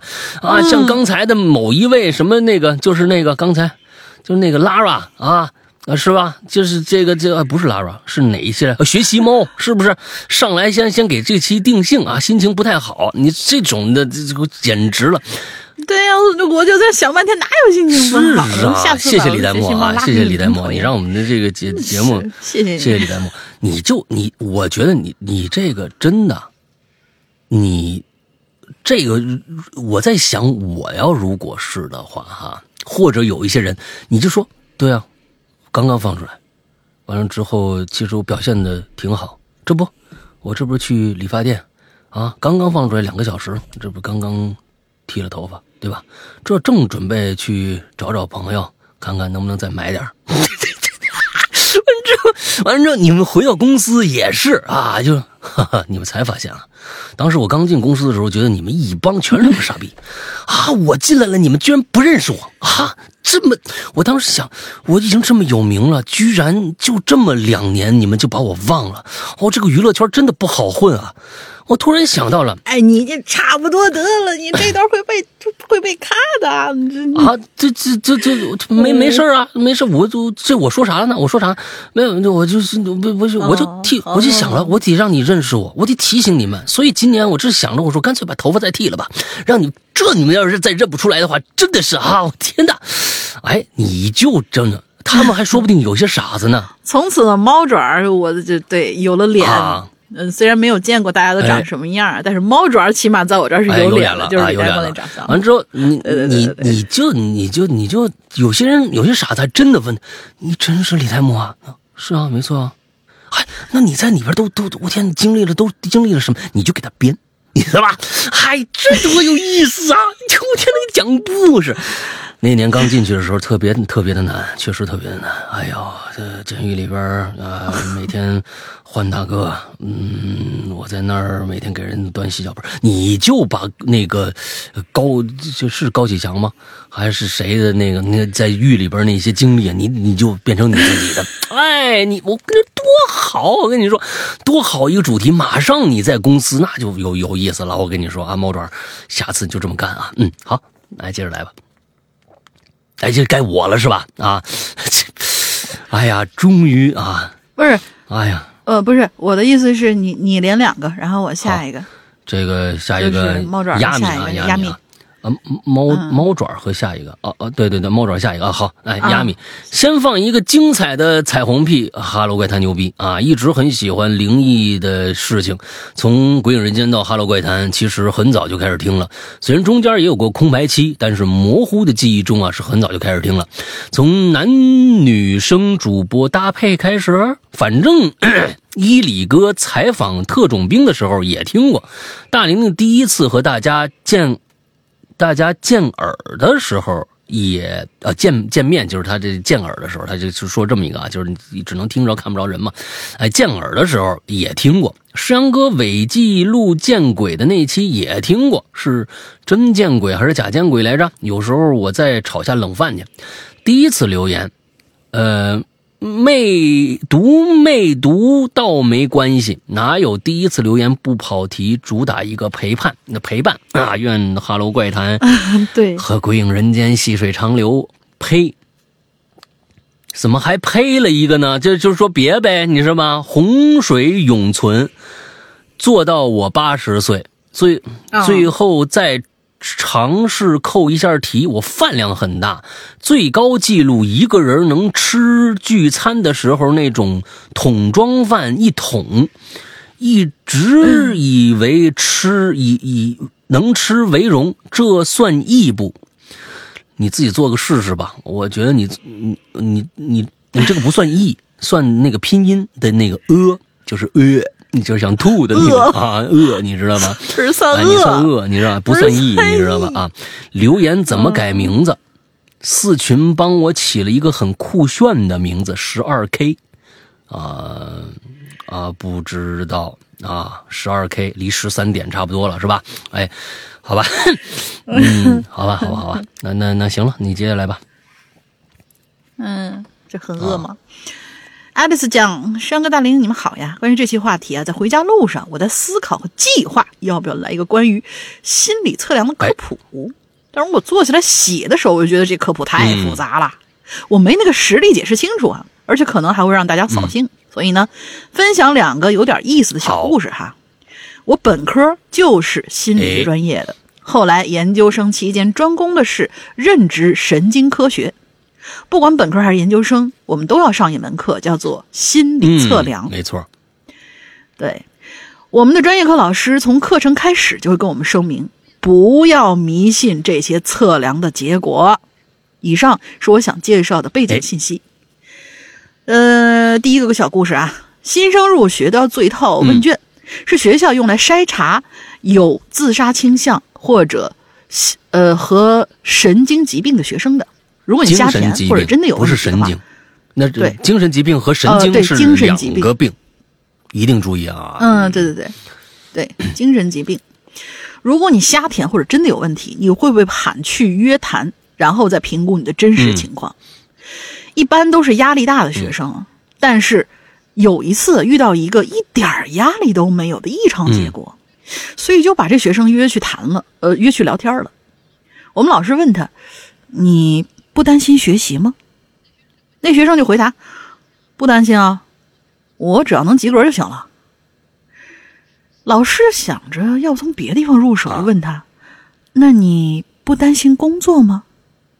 学生说：“嗯，不，我家人都给安排好了，毕业回家直接接手家业。”哦，到这里啊，我们老师已经开始有点羡慕他了，又继续问：“那你不担心谈对象的事情吗？”哈，那学生又说：“嗨，不担心，随遇而安吧。而且我现在也谈着呢。”谈到最后，综合这个学生情况来判断，老师只能感叹：有的人真的是心态好啊，家里条件更好啊，没压力也是正常的。嗯。然后第二个小故事啊，当时我们自己也要做这些测量的量表。上学的时候呢，我其实挺孤僻的，不跟班上同学玩儿。只有一个女生跟我关系还不错，就主动邀我出去玩儿。她的那种十六型人格结果一出来啊，我们老，哎，她是应应该是写的这个十六型人格吧？她写的是十二 PF，、嗯是这个意思吗？这结果一出来，我们老师看了一眼啊，就说：“哟，你这个结果也是很难碰到的呀。哎呀，你真的是一个很善良的人，没有一点儿伪装的那种。啊，我真的是非常同意老师的观点，因为这女孩啊，敢跟那么孤僻和怪异的我做朋友。她平时呢也很喜欢喂什么流浪猫啊之类的，走在路上看到别人遇到困难，也会很愿意去帮助。现在她是一名幼儿园的老师，就是那个挖呀挖，我相信她的，好吧，再挖呀挖。我相信他对小朋友们一定超级好的。好了，没了。最后叨叨一下啊，大家不要太迷信自己的测量结果，在不同的情形下，你的表现真是会不一样的。心理咨询师和医院的精神科医生都会参考你的测量结果。最重要的还是跟你聊，看你的实际情况，然后再做判断。所以，重要的不是你被如何评价，而是你选择怎么做。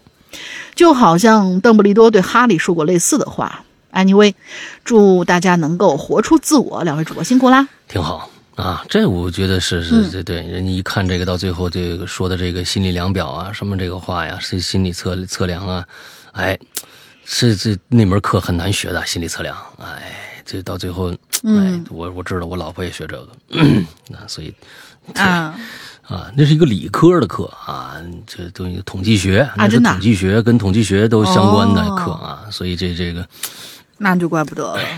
我师娘是学霸来着。来吧，下一个啊，嗯飞行冠军，石阳哥，龙玲姐好，我是飞行冠军，潜水大半年，我又回来了。七月份回的国，飞行执照考到手了，大家都听过那个恭喜！呃，那个那一期的这个职业访谈吧，哎，飞行冠军那一期，哎，挺有意思。当时，其实聊了一半他当时还在考呢，去年的时候。今年呢，他现在回国了。前天我们联系，他已已经回国了，估计呃这个呃准备在国内发展。哎，我说再做一做，看看呃做一做下下半期的一些。但是他当时刚刚开始。能开飞机，还没有后边的各种各样的考试还在等着他呢，所以哪天我看看没事了，我找他再做一期这个节目啊，看看大家如果对飞行员这个职位非常感兴趣的话，可以翻一下之前的飞行冠军那一期，也可以期待一下下面那一期啊，嗯。呃，飞行执照拿到手，插插一会儿腰先，哎，这确实很难啊。他是在澳大利亚学的啊，嗯，呃，离机长还有好远的路要走，希望一路都能有《哈喽怪谈》相伴。其实前几期呢，我就想留言，但是话题有些沉重，也无从下手，就作罢了。本期话题是社恐和社牛，这题我会。啊，我自己其实从本源上来讲是非常社恐的。这一点可以体现在出门不敢和别人说话，买东西硬着头皮抢，是吗？嗯，买东西硬着头皮，甚至和家里人出门聚餐 都怕让我去喊服务员。虽然出了国之后社恐有所缓解，但我凭本事社恐十八年的根基，哪有这么容易就动摇的呀？说到这儿，就不得不提这个陆空通话了。就跟基站啊，这这这塔塔塔台联系是不是？在无线电频率里讲话这件事儿是无是飞行员无论如何都逃不掉的一环。哎，我挺憧憬这种的啊！土豆土豆，我是茄子，我是茄子。前方看到一件一架敌机，前方看到一架敌机，是否击落？是否击落？啊，这这这，你看你看看多爽啊！这东西这对小社恐来说简直是噩梦。克服的办法嘛，还是有的。大家大家想一想啊。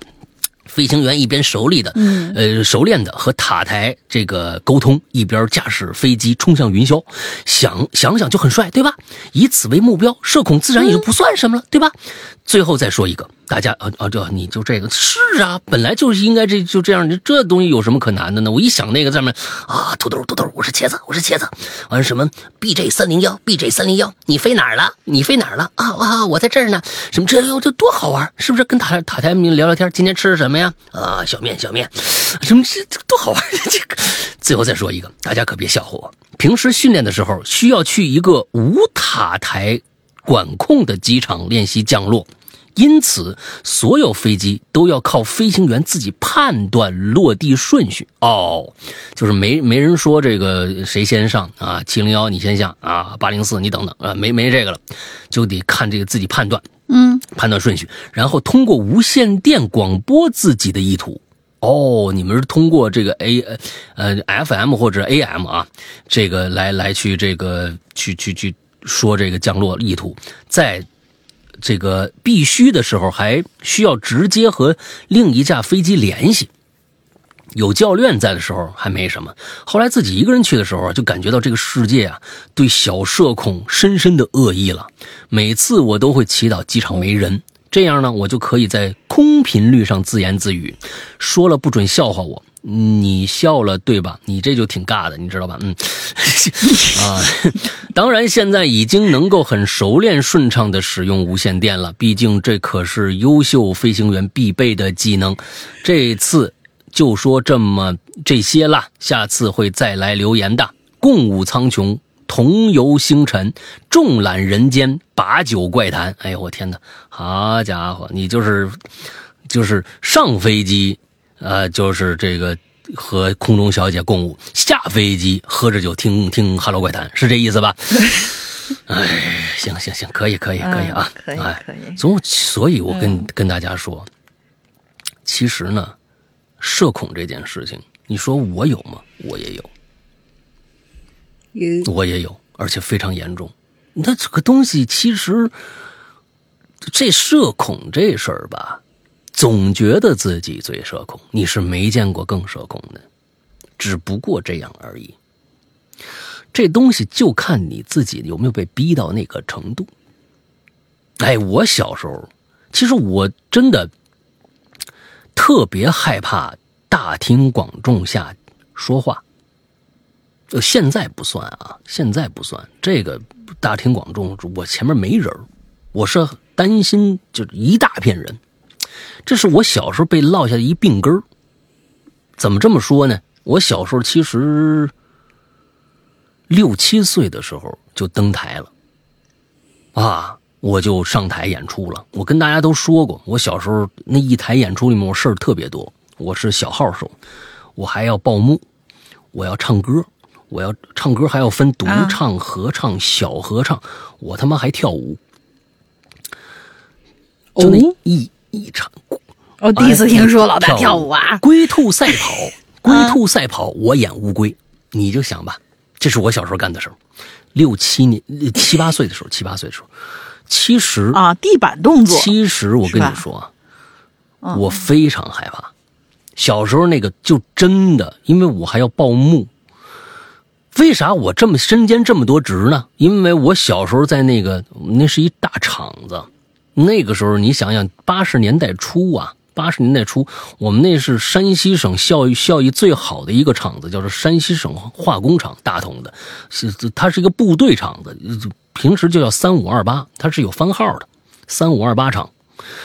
我们呢，我爸我妈，他们俩人就在厂子里边搞了一个艺术团，叫小星星艺术团，全是小孩儿。那我肯定就进去了呀，对不对？别人孩子支持不了，那就支持我呗。所以，我其实对上台这件事儿很害怕。就现在当时没有社恐这词儿，如果当时有社恐这词儿，我是哇，我太社恐了。所以，我都上上，我浑身都是抖的啊，那个时候，啊，生怕说错词儿。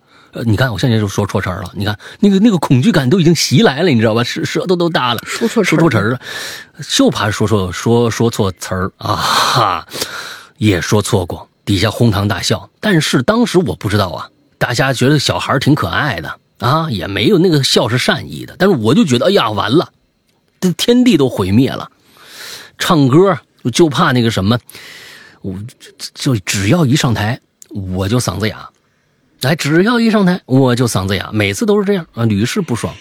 所以其实我从小就对大庭广众之下干一件事儿，就是发言呐、或者怎么着的，非常之恐惧，一直延续到现在。你们看，我现在每天就是跟你们讲故事或者什么的，这你要让我，你要知道那一次我去被品玩去邀请去做那次演讲，我上台那个我在家腿肚子都软我我。在家练了多少遍，可能上百遍都有，就是在家那一段词儿，还有很多没没当时就忘了说的，所以其实，你，别看这样，每个人呐、都有这个时刻，不要轻易就说自己就是社恐或者怎么着。我觉得其实像这个，你不得不去改变的时候，你也改变了呀。就像我小时候的时候，我不我我妈就在后边呢，一脚就把我踹上台了。对不对？嗯，对吧？我爸那不是一脚就把我踹上台，你必须上去，赶紧赶紧上去报幕去，唱歌了，唱歌了，下一你，或者怎么着？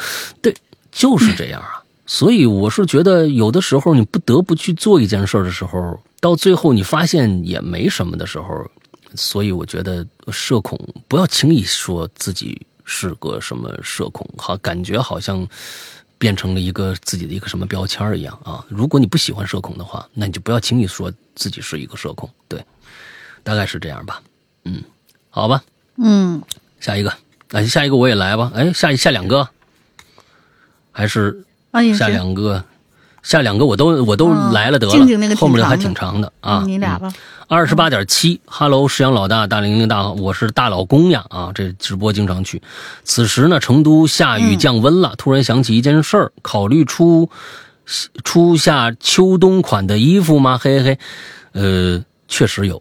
今年呢，我们如果要出的话呢，是一件棉服，是一件棉服。哦，呃，正在考虑打样，啊，正在考虑打样。这幅这个棉服呢，呃，它有点像羽绒的那种感觉，那种羽绒服简约款羽羽绒服的感觉，但是，呃，它其实不是羽绒的，它是棉服。大概是这样的一个东西，嗯它在打样，我就看来不来得及啊。我们从来没出过冬装，所以今年如果要出的话，我我尽量把这个价格打到一个大家看上去都愿意买的这样的一个价格，争取这个价格打下来。对，对价格打下来啊，上车。对对对，呃，我争取能够是一个大家看上去，因因为我发现啊，我买棉服那个羽绒服我不怎么买，因为我不爱穿羽绒服，因为羽绒服显得特别臃肿。我也。啊。完了之后，一般冬天呢，我买了一件以后，我就就不怎么买了啊，就就穿好多年那种的。嗯我最近发现啊，这个只要是品牌的这个羽绒服啊，卖的实在是太贵了，动辄绝对就上千了，八九百你都觉得我的天哪，可算便宜的了。动辄一下就上千，啊两三千的，就那个就是那个国内有个品品牌叫波司登，是不是啊？那个牌子进去我、啊我都我都害怕，你知道吗？真的，它比那个嗯国外的牌子卖都贵，真的三四千的都有，两三千、三四千那就真是稀稀松平常的事儿。啊，这个国货当自强，就就就就这么强吗？所以我都觉得买一个羽绒服，以前我觉得好像三四百就能买吧，感觉好像三四百就能买一件羽绒服，啥时候的物价了，大哥。所以都我就觉得这这个这个就特别，我就想立，我就想打造一件大家三四百就能买的一件羽绒服，跟他们对着干一下，而且还要好看。所以这件衣服是这样的，所以在这可回答一下这个大老公呀的这个呃问题啊，呃，肯定是一个简约款，上面可能有我们的元素，而且这次我们想做一个喷绘在衣服里边，这是我们的一个想法。就是大家呢，可能还是符文系列啊，符文系列。这次我们想做玄天上帝，玄天上帝在外边你是看不到的，可能能看到我们的 logo，但是玄天上帝是在里边的，就跟我们当年的那一件那个那个呃新经帽衫一样，它是在你脱下衣服才能看得到的，它是在里边有一个玄天上帝，而且这次玄天上帝我们想做成七彩的，不是新京帽衫，韬光啊，韬光养晦那个啊，韬光仔，牛仔牛仔牛仔对。对。就是那个，我们想做成那个哦，新版的那个新京帽衫是有的，是有的。那个唐三藏是在那个、那个衬里里边的。哦，新版的新版的有，衬里里边的，，所以我们想把嗯。在里边做一个大的一个喷绘，满幅的大喷绘，但是你只能脱的衣脱掉衣服才能看到。想想做这样的一个设计啊，嗯。外边尽量的简约，所以想做这样的一个设计，咱再再再再弄了啊，大家等一等吧。嗯，对，嗯。好吧，再下一个急急骤。两位主播好，说起糗事儿，我很我想很多人的生活占比有百分之三十甚至更多都在出糗。至今想起来，能用脚抠地的糗事儿，可以直接在月球上盖一栋高楼了。那盖满高哦，就是盖满在月球上盖满高楼大厦了啊！不过有一件事儿是我至今时常想起，每次坐地铁都会让我想起，记得不记得是是记得不记得是什么时候发生的事儿了？应该是下火车坐地铁去目的地。我有个习惯，坐短途公公交载具不喜欢坐着，于是呢，我在地铁车厢没有座位儿的地方，靠着那个扶手站着。哎，这是明白。下一站呢，来一小姐姐，在我这边的另外一头的扶手站着。呃，就是你们是面对面还是同一侧啊？这个到时候再看。等车开动的时候，他可能就没站稳。我距离他不到一米五左右，他往前一冲，脚呢就踩着了我，跟我说了一声对不起。然后地铁到了下一站，再刹车的时候，我也没扶住，冲着他一脚就踩过去了。说实话，我也不是故意的。他呢，似乎好像也能理解，但是我到目的地有十几站呢，他的目的地呢是哪儿不确定，反正就这样一启动，他踩我一脚，一刹车我踩他一脚，互道了十几句歉，直到我下车，我发誓，我真的他妈不是回踩的，这这不是啊，就，但是啊，这个吉昼同学啊，嗯呃，是这么着啊。嗯呃，有这么一句话叫做“吃一堑长一智”，你呢？行，嗯吃两堑长一智，大不了吃三三三三次。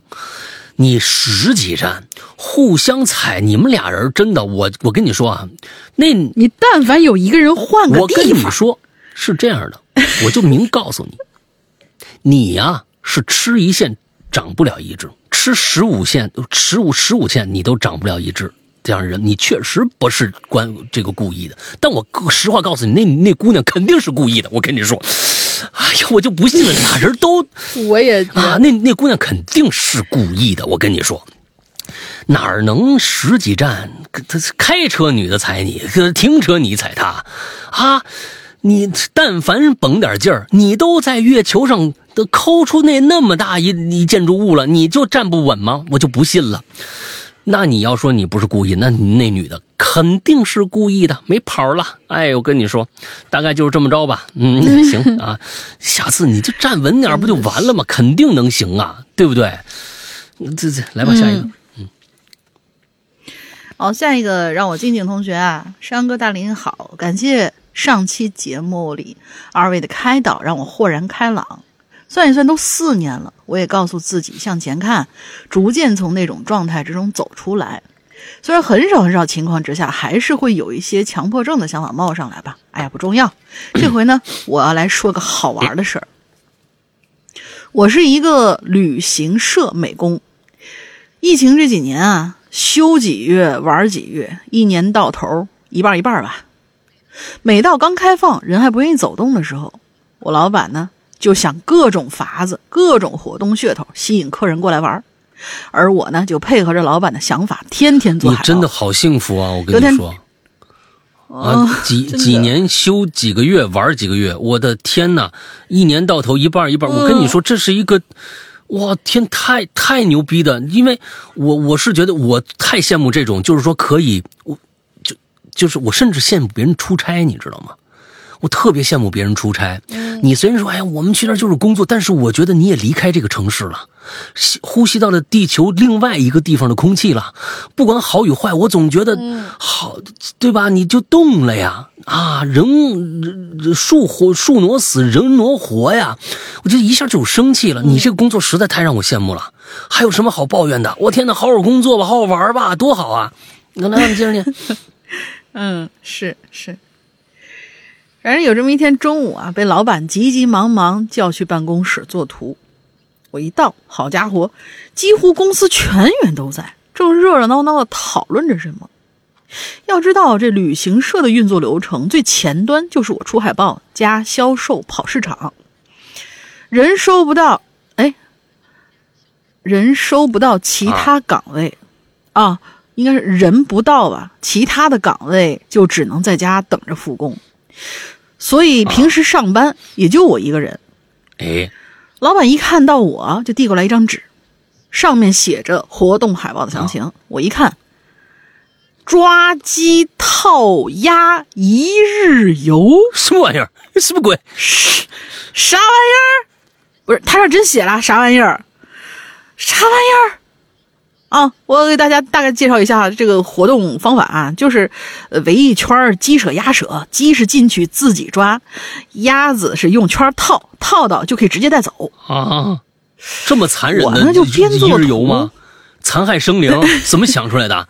不是你，你拿回家你养着呀，又不是让你回去烤了，对吧？哦，我呢就边做图边竖着耳朵听他们讨论，谁去采买，谁去场地，谁去现场，呃，谁去找场地，谁去现场，谁留守对接，等等等等。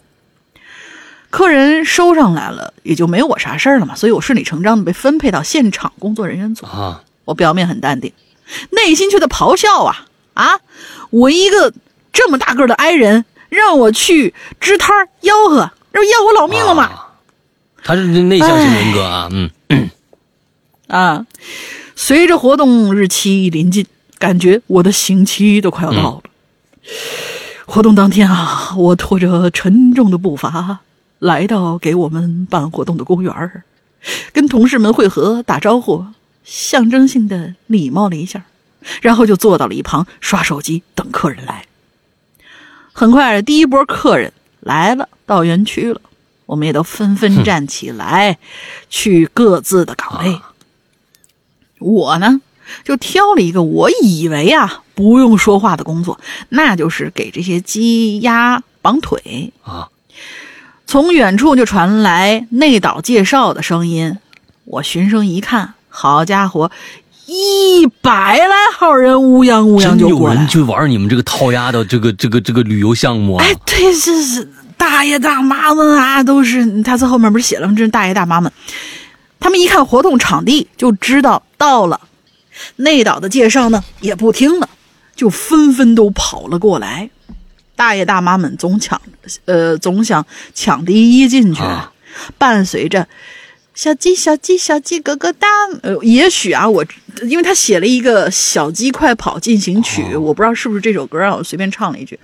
瞬间，我和啊，瞬间我和被按了开机键一样，噌就来精神了。啊，跟同事们一起维持秩序。哎呀，不不要挤呀，大爷！哎呀，你踩我脚了！都踩他说那个大妈，您您这边走，哎，您您您小心点啊！那个那那谁，给给给给大妈让让个地儿，咱先去套鸭子。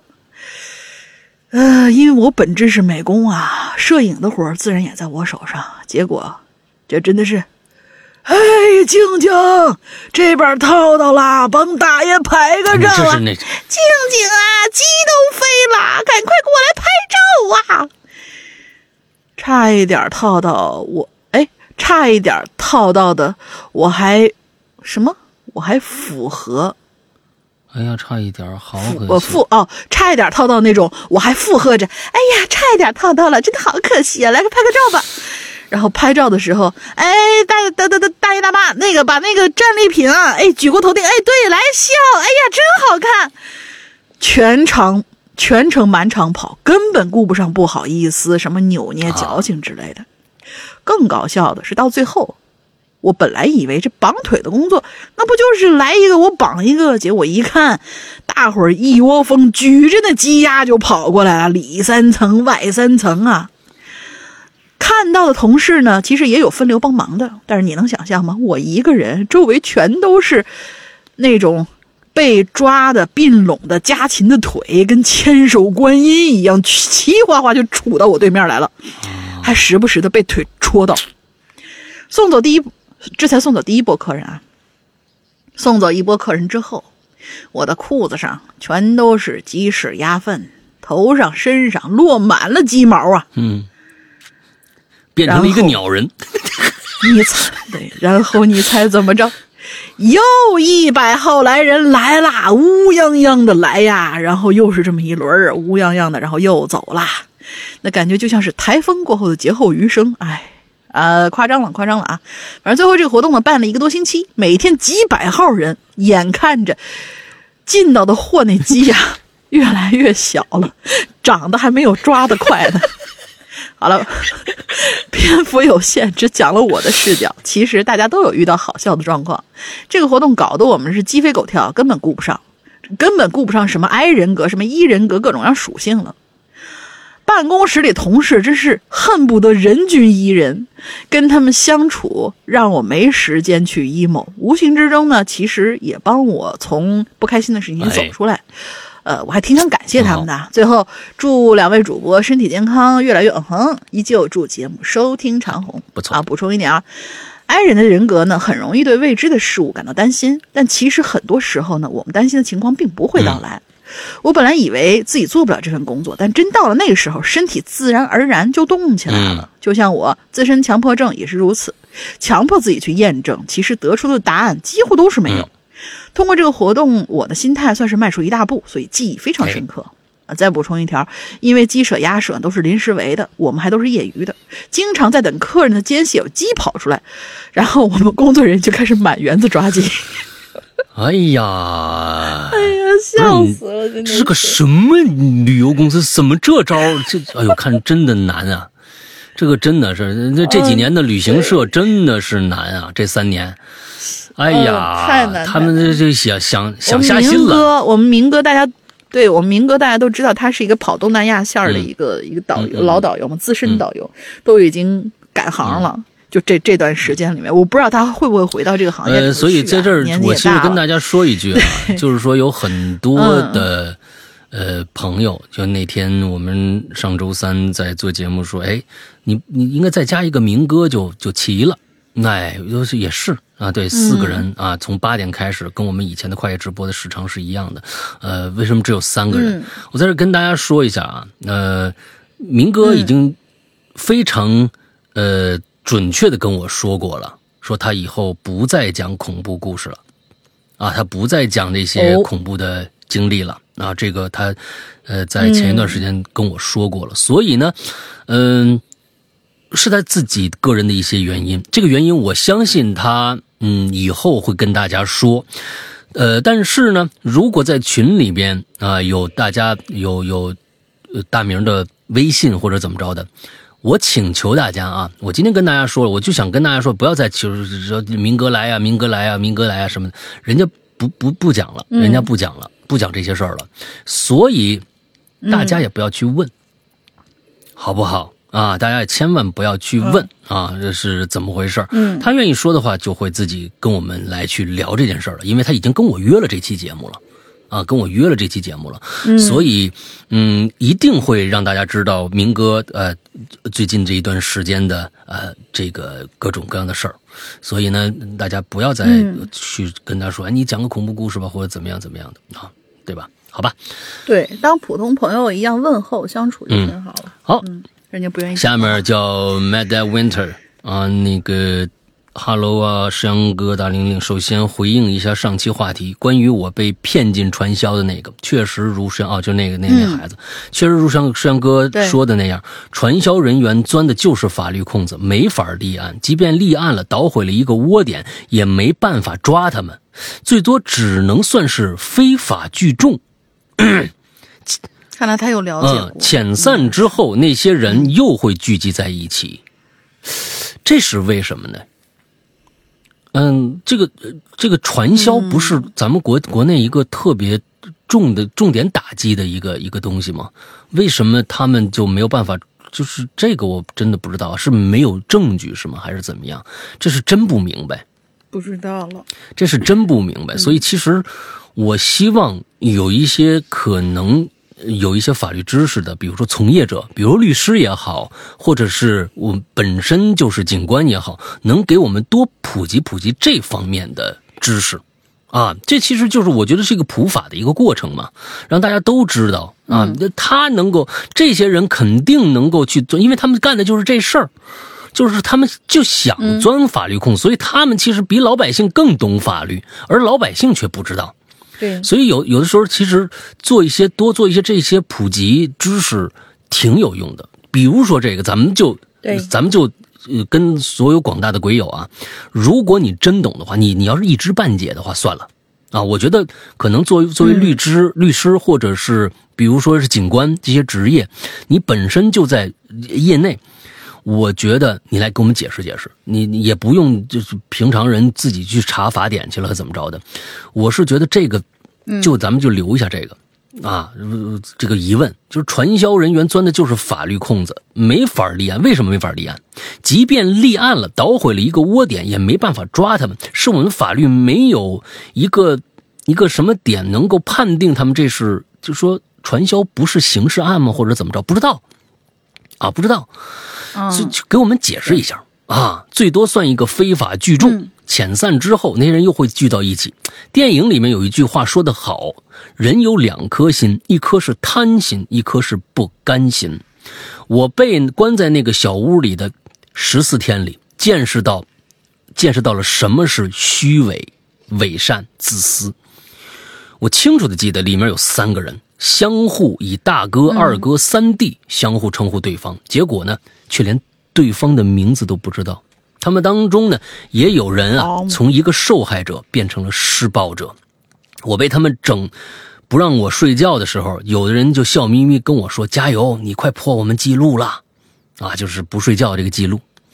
其实里边这些人呢，都是一些社会的底层人。我也试图在他们当中找帮手，一起冲出去。但最后发现，他们宁愿醉在虚幻的美梦里。不是，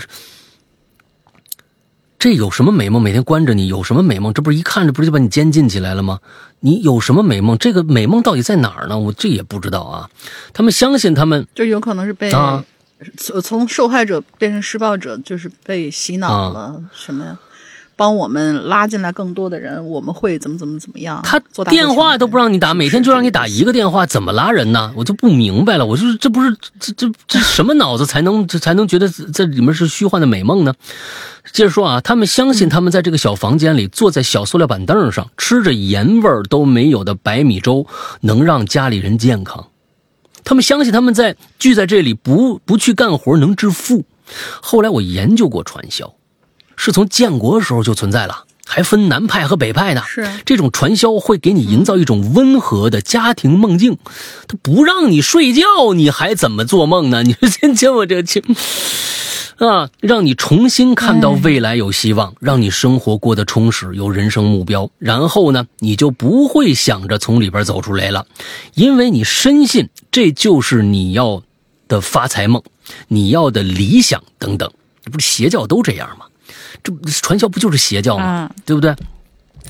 社会的无奈、人性的无奈，传销结合呃结合了社会学、心理学、成功学等，将人性剖析的一干二净，彻底将人内心的贪婪、成功等心理。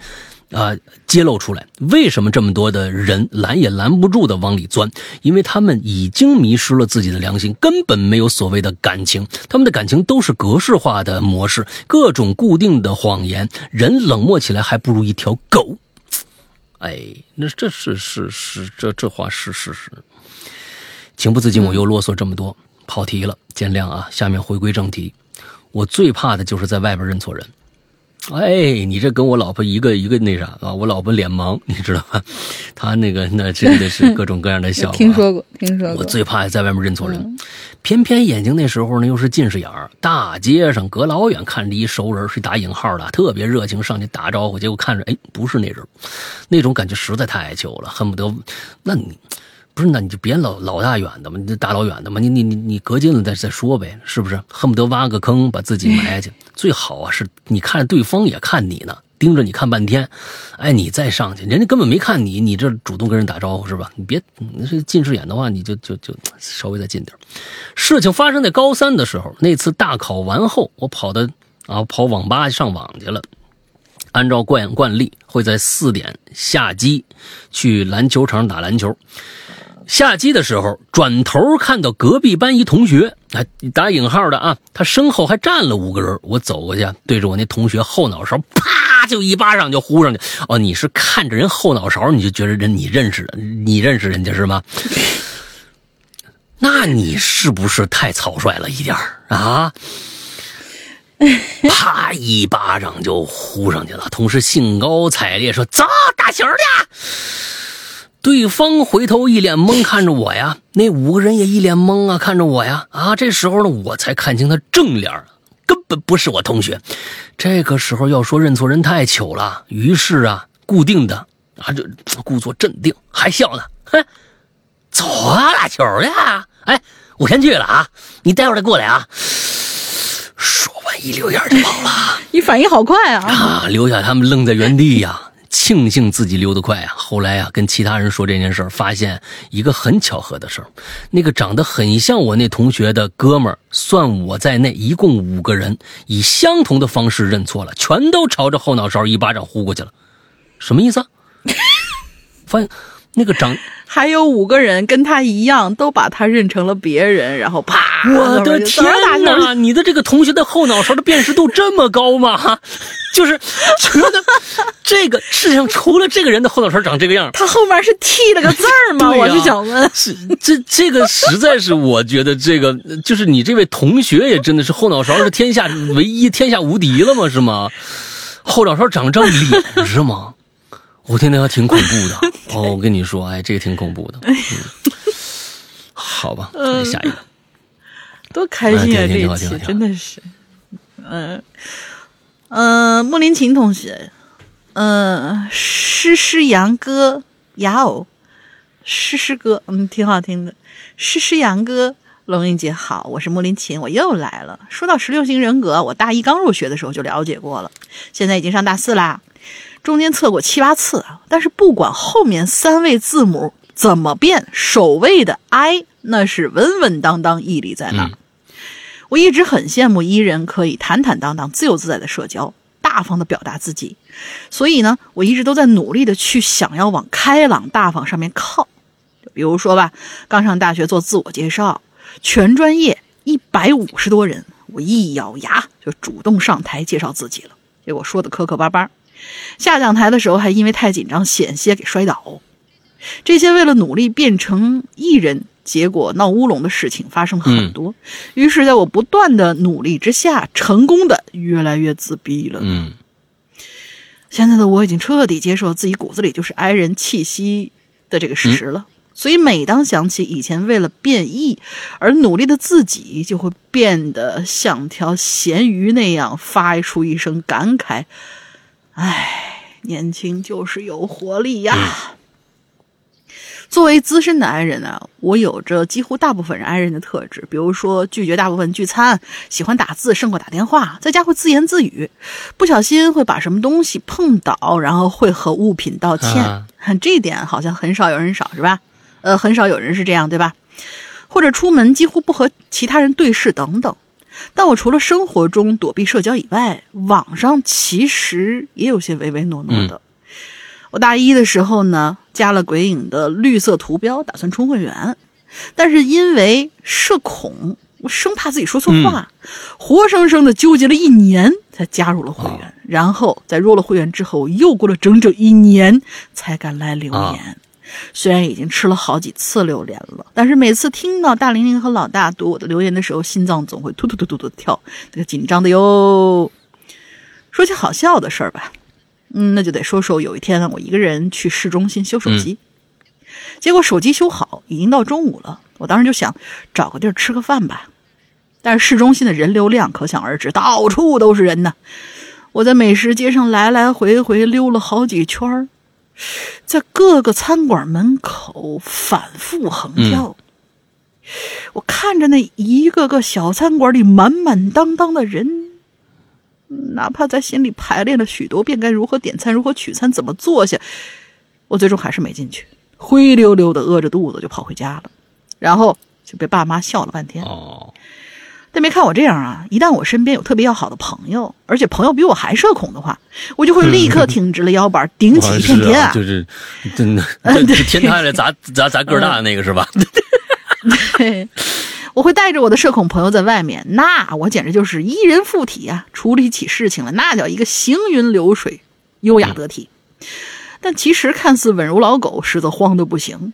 今天留言因为没什么具体的事情嘛，于是想哪儿写哪儿了，内容可能比较乱，两位多多见谅。最后祝山哥越来越帅，龙鳞姐越来越嗯哼。其实啊，你看，我是觉得，嗯，你千万大家做这期节目，我们一定不要给大家一个 I 不好一好的这样的一个概念，因为全世界就是由这两种类型的人组成的，它并不是说 E 就好、i 就不好，I。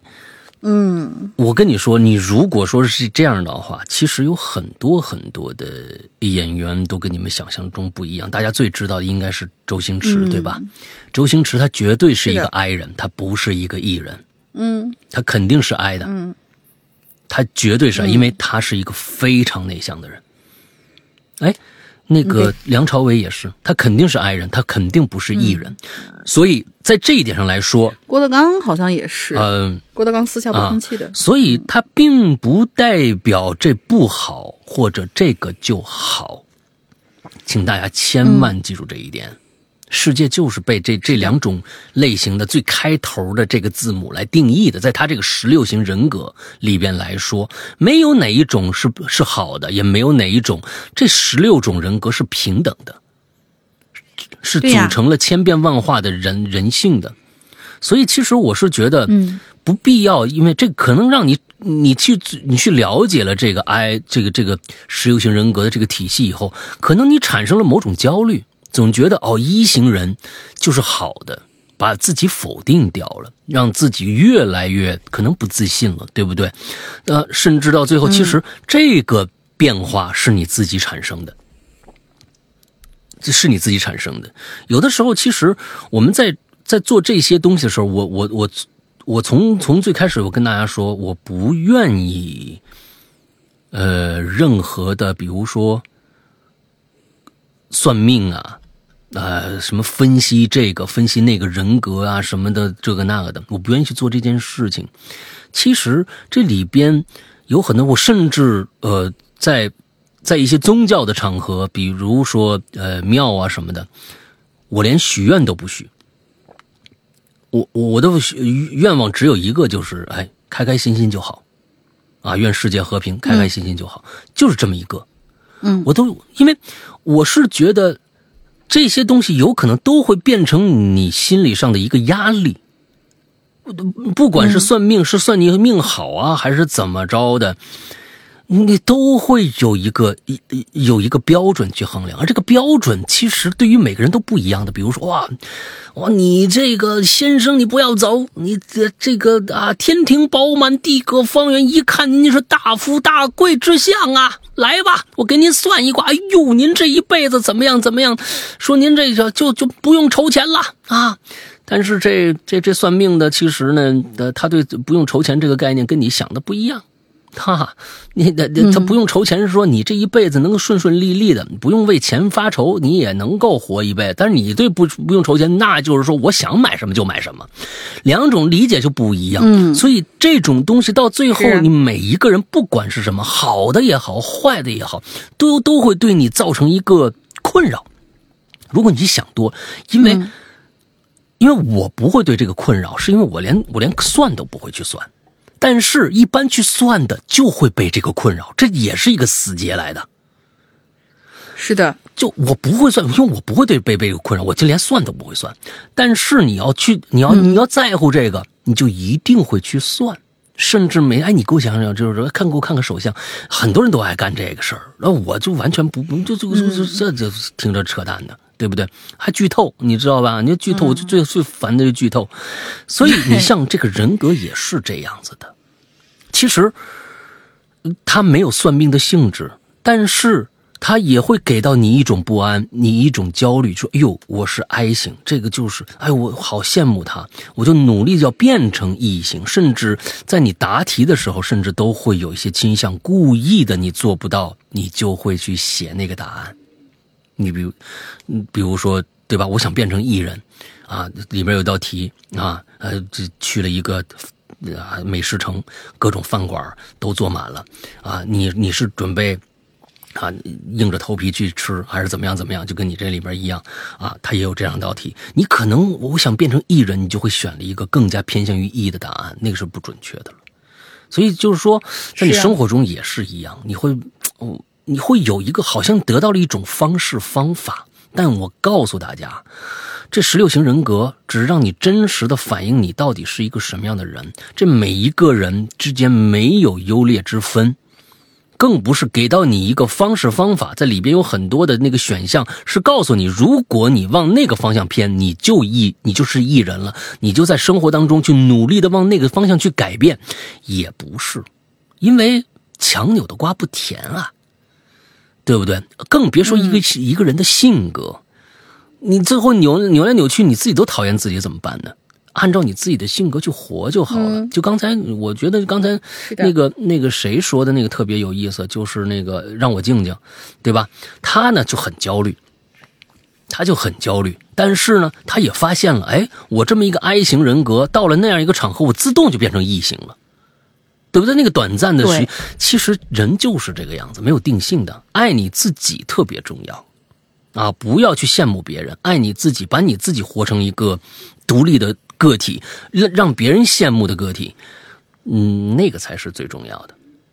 对，不要活成别人，活你自己，好吧？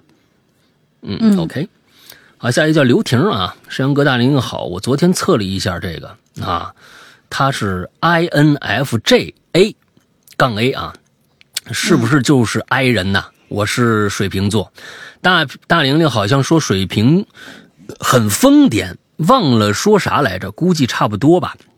经常天马行空，天马行空啊、游游走在自己的世界里，某个时刻唠呃呃话痨，平时话不多，喜欢游泳和跳舞，关键是一个人就可以啊，享受那种自由的感觉。呃，又刚听了施洋的失踪、现实与初心，很感动啊，就是我上一期的那个呃失踪。保持初心，用原始的方式，呃，固守自己的那一份自由，自为自己的一份天真而努力，真的特别好。在每一个又一个刹那，专注于自己心中的事情。那是我是我是那种不喜欢领导别人，也不喜欢被领导的家伙。很多年前从朝九晚五的工作逃离出来，自己做点事情，肯定有所呃，肯定有所失，但对对比。所得，我觉得特别值得。当然，我老公呢也不用看到我愁眉苦脸的样子了，嘿嘿。呃，喜欢自己琢磨事儿，而不是呃这个群体性的状态，插播一下，这两天在听《咒怨》，又害怕又爱听，只只敢白天干活听，不敢晚上啊，吓人吓人嘻嘻。嗯，就说到这儿吧，这两天阳了。写这些的时候呢，已经快好了。沈阳哥、大玲就多注注意身体吧，多喝蜂蜜水、薄荷泡茶什么之类的啊。这波是哑嗓子系列，我的配方嘻嘻就是多你把这配方念出来，多喝也可以参考参考。柠檬水柠檬泡水薄荷茶。泡薄荷茶，啊，五花八门说了一些，我先告辞了，下次再来西西。你老爱西西是吧？祝两位主播开心、健康、快乐、幸福。哎，这挺好。哎，最近阳人确实挺多的，我身边啊好多人都阳了。反正呢，发现规律了，也就是三五个月一次，三五个月一一一一次。是是是，你得了这一次呢，就相当于又有疫苗了啊！这三五个月呢，就就嗯就就就都好了。哎，哎，总之呢，啊反正呃，你得不得都有好处。哎，你不得呢没事儿，哎，得了呢，哎，反正对这得了免死金牌，哎，后面这这几个月都没事儿了。其实呢，这个呃，对对我觉得现在大家也不用那么恐慌了啊，不用那么恐慌了。嗯反正呢，祝大家身体健康吧。来下一个，对。好的，我们最后一个，最后一个，这是小笑同学。老大好，大林好，我是某群的奔波霸马甲，呃，霸波奔马甲，对不起，霸波奔马甲，很高兴第一次留言，分享一下前不久我追尾的事儿吧。啊，那是一个日常上班的早上，我又开着车，在经过了千八百遍的辅路上缓缓挪动。说实话，就这条路啊，我走过那么多遍了，我闭着眼都能开到公司了。我非常掉以轻心的就低下头看手机去了。马路你们家开的余光呢，余光呢就瞟到了前车启动，然后呢，我就很自信的松了刹车，就两秒钟啊，也就这两秒钟，突然哐的一下，嗯，我吓得猛抬头，立马刹住车。前面的的士在我的预判之外，紧急刹车了。啊，我也不知道应该报报警还是报保险呢。嗯哎，不管那么多了，先下车看看情况吧。嗯，我说下车了啊，我就看见我的车头有一点点的士车的车漆，哎，但除此之外好像也没啥异样。你还要怎么着？我上前，我上前敲那的哥的窗户。此时呢，他在跟他的乘客结算呢，摇下窗户，我就说：“那大哥，我我刚刚是不是追尾了？”那司机看了看我，你说呢？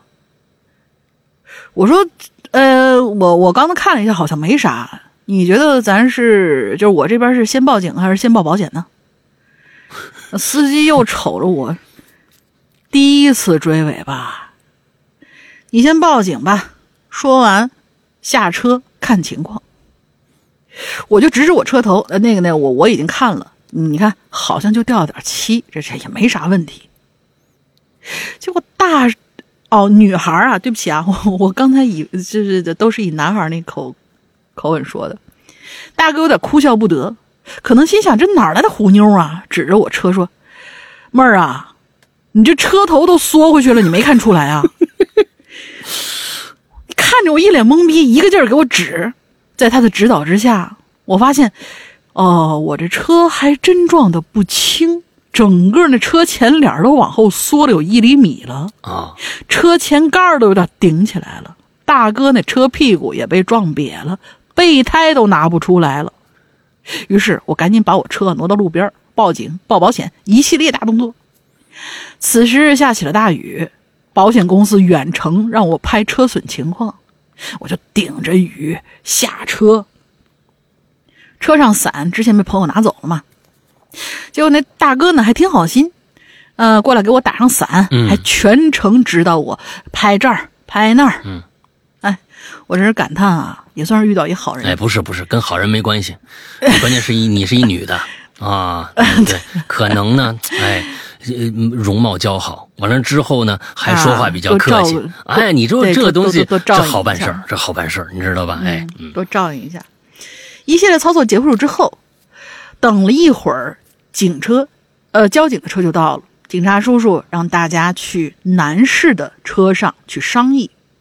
大哥呢就调出车载监控，情况是他前面的一辆白色的车莫名其妙停下了，没有任何的行人车辆，他呢也就跟着急刹车，但是我没刹住，导致追了尾。嗯，交警普及了知识，说如果的哥也追尾了，那我就得一赔二了。哎，一旦追尾发生，那就是最后一辆追尾的车全责。那可不，我们纷纷配合交警开完了单子，下了车，准备各自走。嗯，我就想起，正好前几天收到了几个端午节的艾草包，放在包里头，于是我就拍拍的哥肩膀，摸出一个艾草包，呃，摸出一个艾草包，递给他说：“啊哥啊，这不是端午快到了吗？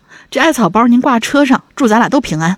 以后啊，您别再遇着我了。”哎，大哥略显欣慰，又有点无奈的点点头，说：“哎，你你以后开车也小心点儿，别太虎了啊。”好啦，以上就是我追尾的趣事儿。嗯虽然说的像是玩笑但开车看手机这个习惯从此啊就改掉了。哎，庆幸这次是上天对我的敲打，还给我安排了一个好人。虽然事情不如意，但也算是顺利解决了。之后出险我的车，呃，之后出险我的车修了三万多块，我哭死了。买个教训吧，希望大家都平安。你这车不错呀，那这一个前脸能修三万多，我天，那那这是一个豪车呀。啊好车。肯定好车啊，这也没没得说啊。哎，这你也一个开好车的也算是一个漂亮小姐姐好人，哎，啊。开开好车的漂亮小姐姐，哎，应该是这样的一个人设啊，挺好，挺好，挺好。其实这个交通事故啊，我遇到过两次。啊，我遇到过两次，呃，都是追尾。啊，一个是别人，我我想想啊，好像都是别人追我。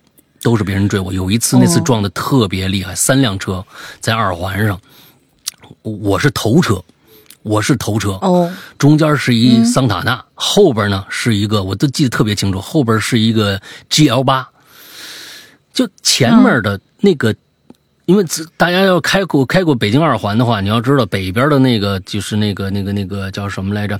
呃，雍和宫那附近，就一会儿上坡，一会儿下坡，一会儿上坡，一会儿下坡，之后，他前车是个的士，确实还也是个的士，他那个车的刹车灯坏了。就下下去的时候，我看着他那个车呀，他没刹车，但是呢，他忽然就进了，我我一个急刹车，我站住了，哎，我心想，哎，没事儿，看来我站住了。但是两秒钟以后，砰的一声，完了，追尾了。嗯，又过了不到两秒，又个更巨大的一个推力，就我那车已经刹住了，硬生生又往前杵杵了差不多一两米，中间那桑塔纳已经已经就就四个轮已经腾空了，就架起来了。嗯，我那车屁股呀，整个就就我那是一个一个一个一个 SUV 的那种形状，它后面没有那个后备箱，它是一个这这个整个一个大大大的一个一个脸儿当就整个就撞进去了，就整个就整整个就就是屁股就没了。哈哈，嗯，那次是比较严重的一次。不过呀，我是觉得现在有保险，大家呢就特特别的那什么，就那一次的经历，我觉得觉得挺挺开心的。为什么呢？下来后面那大车大哥就赶紧过来了，哎呦，就这这这怎么话说的？这抱歉啊，兄弟们，像这是我也跟他说，我说前面那个我刹这么急，因为前面那个出租车没有刹车灯。完了说，哎呦，这这好像啊赶紧报报警吧。我说您那那您您赶紧报警吧，啊，您先报警。我说行，我报警。一会儿啊，差不多有个十分钟，交警就来了。哎，咵一指，靠边靠边，这个这这这是车都能开吧？我我我得先把，我我得先往前开，把那桑塔纳放下来呀、他还腾空呢，这这不知道呢。我说我试试啊，我看这这个轮子一看轮子四个轮子好像都还没没没给压着，我就往前，嗯就听着后面一声巨响，咣，哎，那车下来了啊，桑塔纳下来了，这三三辆车都开到路边儿啊，我们三个人都看着交警啊啊，客客气气的，也不不敢惹人家呀。但我心里没事儿，我知道我这肯定是别人给我修车，人家那个咔咔咔三连单写写完，咔咔咔咔，你就先跟先跟中间那车说，你找他修去，哎，跟我说你也找他修去，哎，你呢？这辆车最后一辆追尾的事儿全是你的，知道吧？哎，管他，哎。结束了，完了这个跟这个商量了，哎，您那个，那就去保险公司吧，不是去那个修车厂吧？那您是跟我这我这有一相相识相识的一个一个那个什么？您看您是回四 S 店修去啊，还是说去跟我去那儿修去啊？定损什么的？我说我还是回我四 S 店定损吧。哎，那行，那那那这么着，哎呦，实在抱歉，我说没事没事没事，很开心，你知道吧？就是你关键遇到这事儿吧，莫名开心。莫名开心，因为其实觉得，呃，人我也那天我是忘了，呃，对我去吃饭去，那跟跟跟朋友聚聚会吃饭去，反正我也不急，对不对？碰上这事儿吧，我觉得你看，这这算是个大事儿吧？哎，呃处理的很很好，大家都也也是，啊、客客气气的，哎，都都挺好的人，那谁谁能不犯点错呢？是不是？哎，这挺好，哎。是啊，哎，我还自己想呢，哎呀，还是我刹车太猛了，可能，哎呀，让人家这个给撞上来了，哎，还还挺不好意思。最后人家这整个流程都是就很很很快就结束了，我那车也就我那车我那车修了差不多两两两两三千块钱吧。您就想您那三万多，嗯是个什么车？您只进去哎，一厘米，是是是是新的那个暗红色那个不是不是不是，是之前的。哦，啊，之前的啊那我不是三千块钱，我那是五六千块钱，五六千块钱，对，那我后面整个脸都没了，五六千块钱啊，完了之后人家就哦就付过来了。对，您这三万块钱，这一定是个好车呀。很好的车。好吧，那么今天我们所有的故事结束了，下周呢应该还有一期。大家如果还想写一写糗糗事儿，让我们开心开心的，赶紧去留言。留言的方式呢是关注我们的公众号 “哈喽怪谈”，哈喽怪谈进去关注以后，在左下角有一个留言的那样一个选项，点开有个上拉菜单，上拉最上面有个本期留言，就是在这儿，你在下面留言就行了。OK，好吧。对，那接下来又到了这个公布啊，咱们这一周的这个最佳的时刻了啊。今天看来看去啊，我觉得有一个人写的不错，哎，谁呢？让我静静。哎，我对他这个旅行社的一个积压啊，就是这个旅游啊，我觉得十分的有趣。而且呢，我是觉得他讲明白了一个道理，呃，又说了一型和 I 型并不是一个长久的一个固定的，你你一定就怎么样怎么样，也讲到了一个你投身到了另外一个工作的一个一个状态里面去，有可能你就会被激发出另外一种人格的这种个表现。同时，这个故事呢也也非常的有趣啊，同时还挺心酸的。你想这个旅游行业，对不对？那这个星期啊，咱们的这个留言最佳就给到我是呃让我静静同学，鼓掌。那大林想一个进群密码吧。进群密码就是我们静静同学他们旅行公司给他们想的那个活动的标题，哇操，挺长的，挺长的那个 那个标题啊太好笑了，啊，挺长太好笑。七个字儿。七个字儿啊，好吧，就是这样。那我们最后来说一下，呃，还是要跟大家说一下我们的呃这个安卓的 APP 近最近呢还是有很大的一个呃一个一个进步的空间的啊。我们还是在我们的已经是会员的安卓的这个群里面在做内测，如果请请大家安卓用户一定听听清楚了啊！如果你现在还不是我们的会员，那你也不用去下载我们的 APP，因为现在全网下的都是错误的版本，而且你下了以后还有安全隐患，千万不要去下。之后，嗯，如果你是会员，但是呢，由于你是老版本，现在收听呢受到了一些阻碍的话，就请一定加下面的这个绿色图标可聊天、可付费的这样的一个社交软件的号，去加入我们的群。群加群以后呢，你就可以下载最新的我们的测试版了，只限会员啊，嗯只限会员。那当然，如果你是安卓的，我们现在安卓是不提供任何下载的。啊，你全网搜到的那些都是有问题的，而且以后那个版本也不再会更新了。那个是那个版本的整个服务器就会被废弃掉了，所以请大家一定注意，安卓版本，如果你现在想下载我们的安卓版本，或者说你想成为我们的会员的话，你有一定要成为会员的那理由的话，那么可以去加。如果只是想下我们的 APP 试试看，那么再等一段时间，我们正式版发布以后会跟大家说的，好吧？嗯，会跟大家来说的。OK，大概大概就是这个这个意思。呃，剩下其其实呃，苹果的一直没有什么太太大问题。搜索我们的老的这个 A P P，就是我们老栏目的名字《鬼影人间》，就可以搜得到我们。鬼影人人间啊，就可以搜得到我们。嗯之后，嗯，内容啊什么，我每次都说，今天就不多呃不多赘述了。完了，跟大家你听听以前就行了。说，总之，我们这是一个呃有大量的惊悚悬疑有声剧的这样的一个会员内容，里边有各种各样。刚才有人提说听到咒怨很害怕，对不对？我们里还有午夜凶铃，嗯呃，都是有声版的。完了之后还有各种各样我们跟呃周德东合作的呀，呃，还有的一些呃故事吧，很多很多，我就不一一列举了。呃，做了十一年了，毕竟。所以有大量的内容等着大家去听，而且我们是日日更新，每一天都有新内容更新上去，更新在会员专区里边，是一个非常超值的。如果你喜欢，嗯、恐怖类的内容、惊悚类的内容，呃，学本格推理类的内内容，都可以去尝试一下。而且，嗯，我也建议，如果你是新加会员，你可以再抻抻，抻到十一月，十一月整个月都是打折季。我们太良心了，我们真的很让大家良心。等着打折。前几天，因为我最近我们我最近就是一直在做那个呃后台嘛，就是大家现在待会儿加那个号啊，服务的人是我，啊，服务人是我，啊所以呢，最近好多的朋友来说我我要加呃续费，我说你要不然再等俩月，十一月就打折了，我都跟跟他这么说。但是大大大家大家说啊不行等不及，那我现在就加了得了。呃，总之我觉得挣钱不是目的，交朋友啊，大家都很多很多人说，嗯，这个节目陪伴大家，我觉得最后讲究就是一个陪伴，每天冲着钱去没啥意思、啊。总之想用最大的限度吧，能够让大家能够听到呃高质量的节目，这就是一个我们的初衷嘛。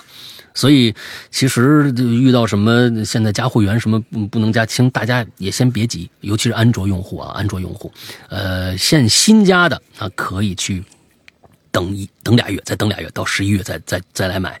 如果你是现在是会员了，不能听了，呃，A P P 出问题了，赶紧去加这个号，这个号叫做“鬼影会员全拼”，鬼影会员全拼就是这个号。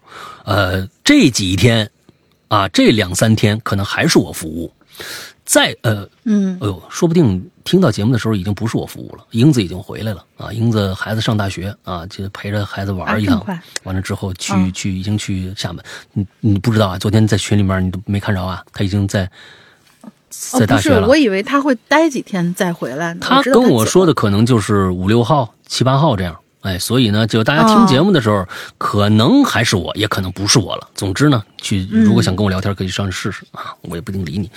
嗯，这好吧，嗯，呃，那就先这么着。呃，那这个丹玲还有什么想说的？嗯、没了，那好吧，没了，那么祝大家这周快乐开心，拜拜。拜拜。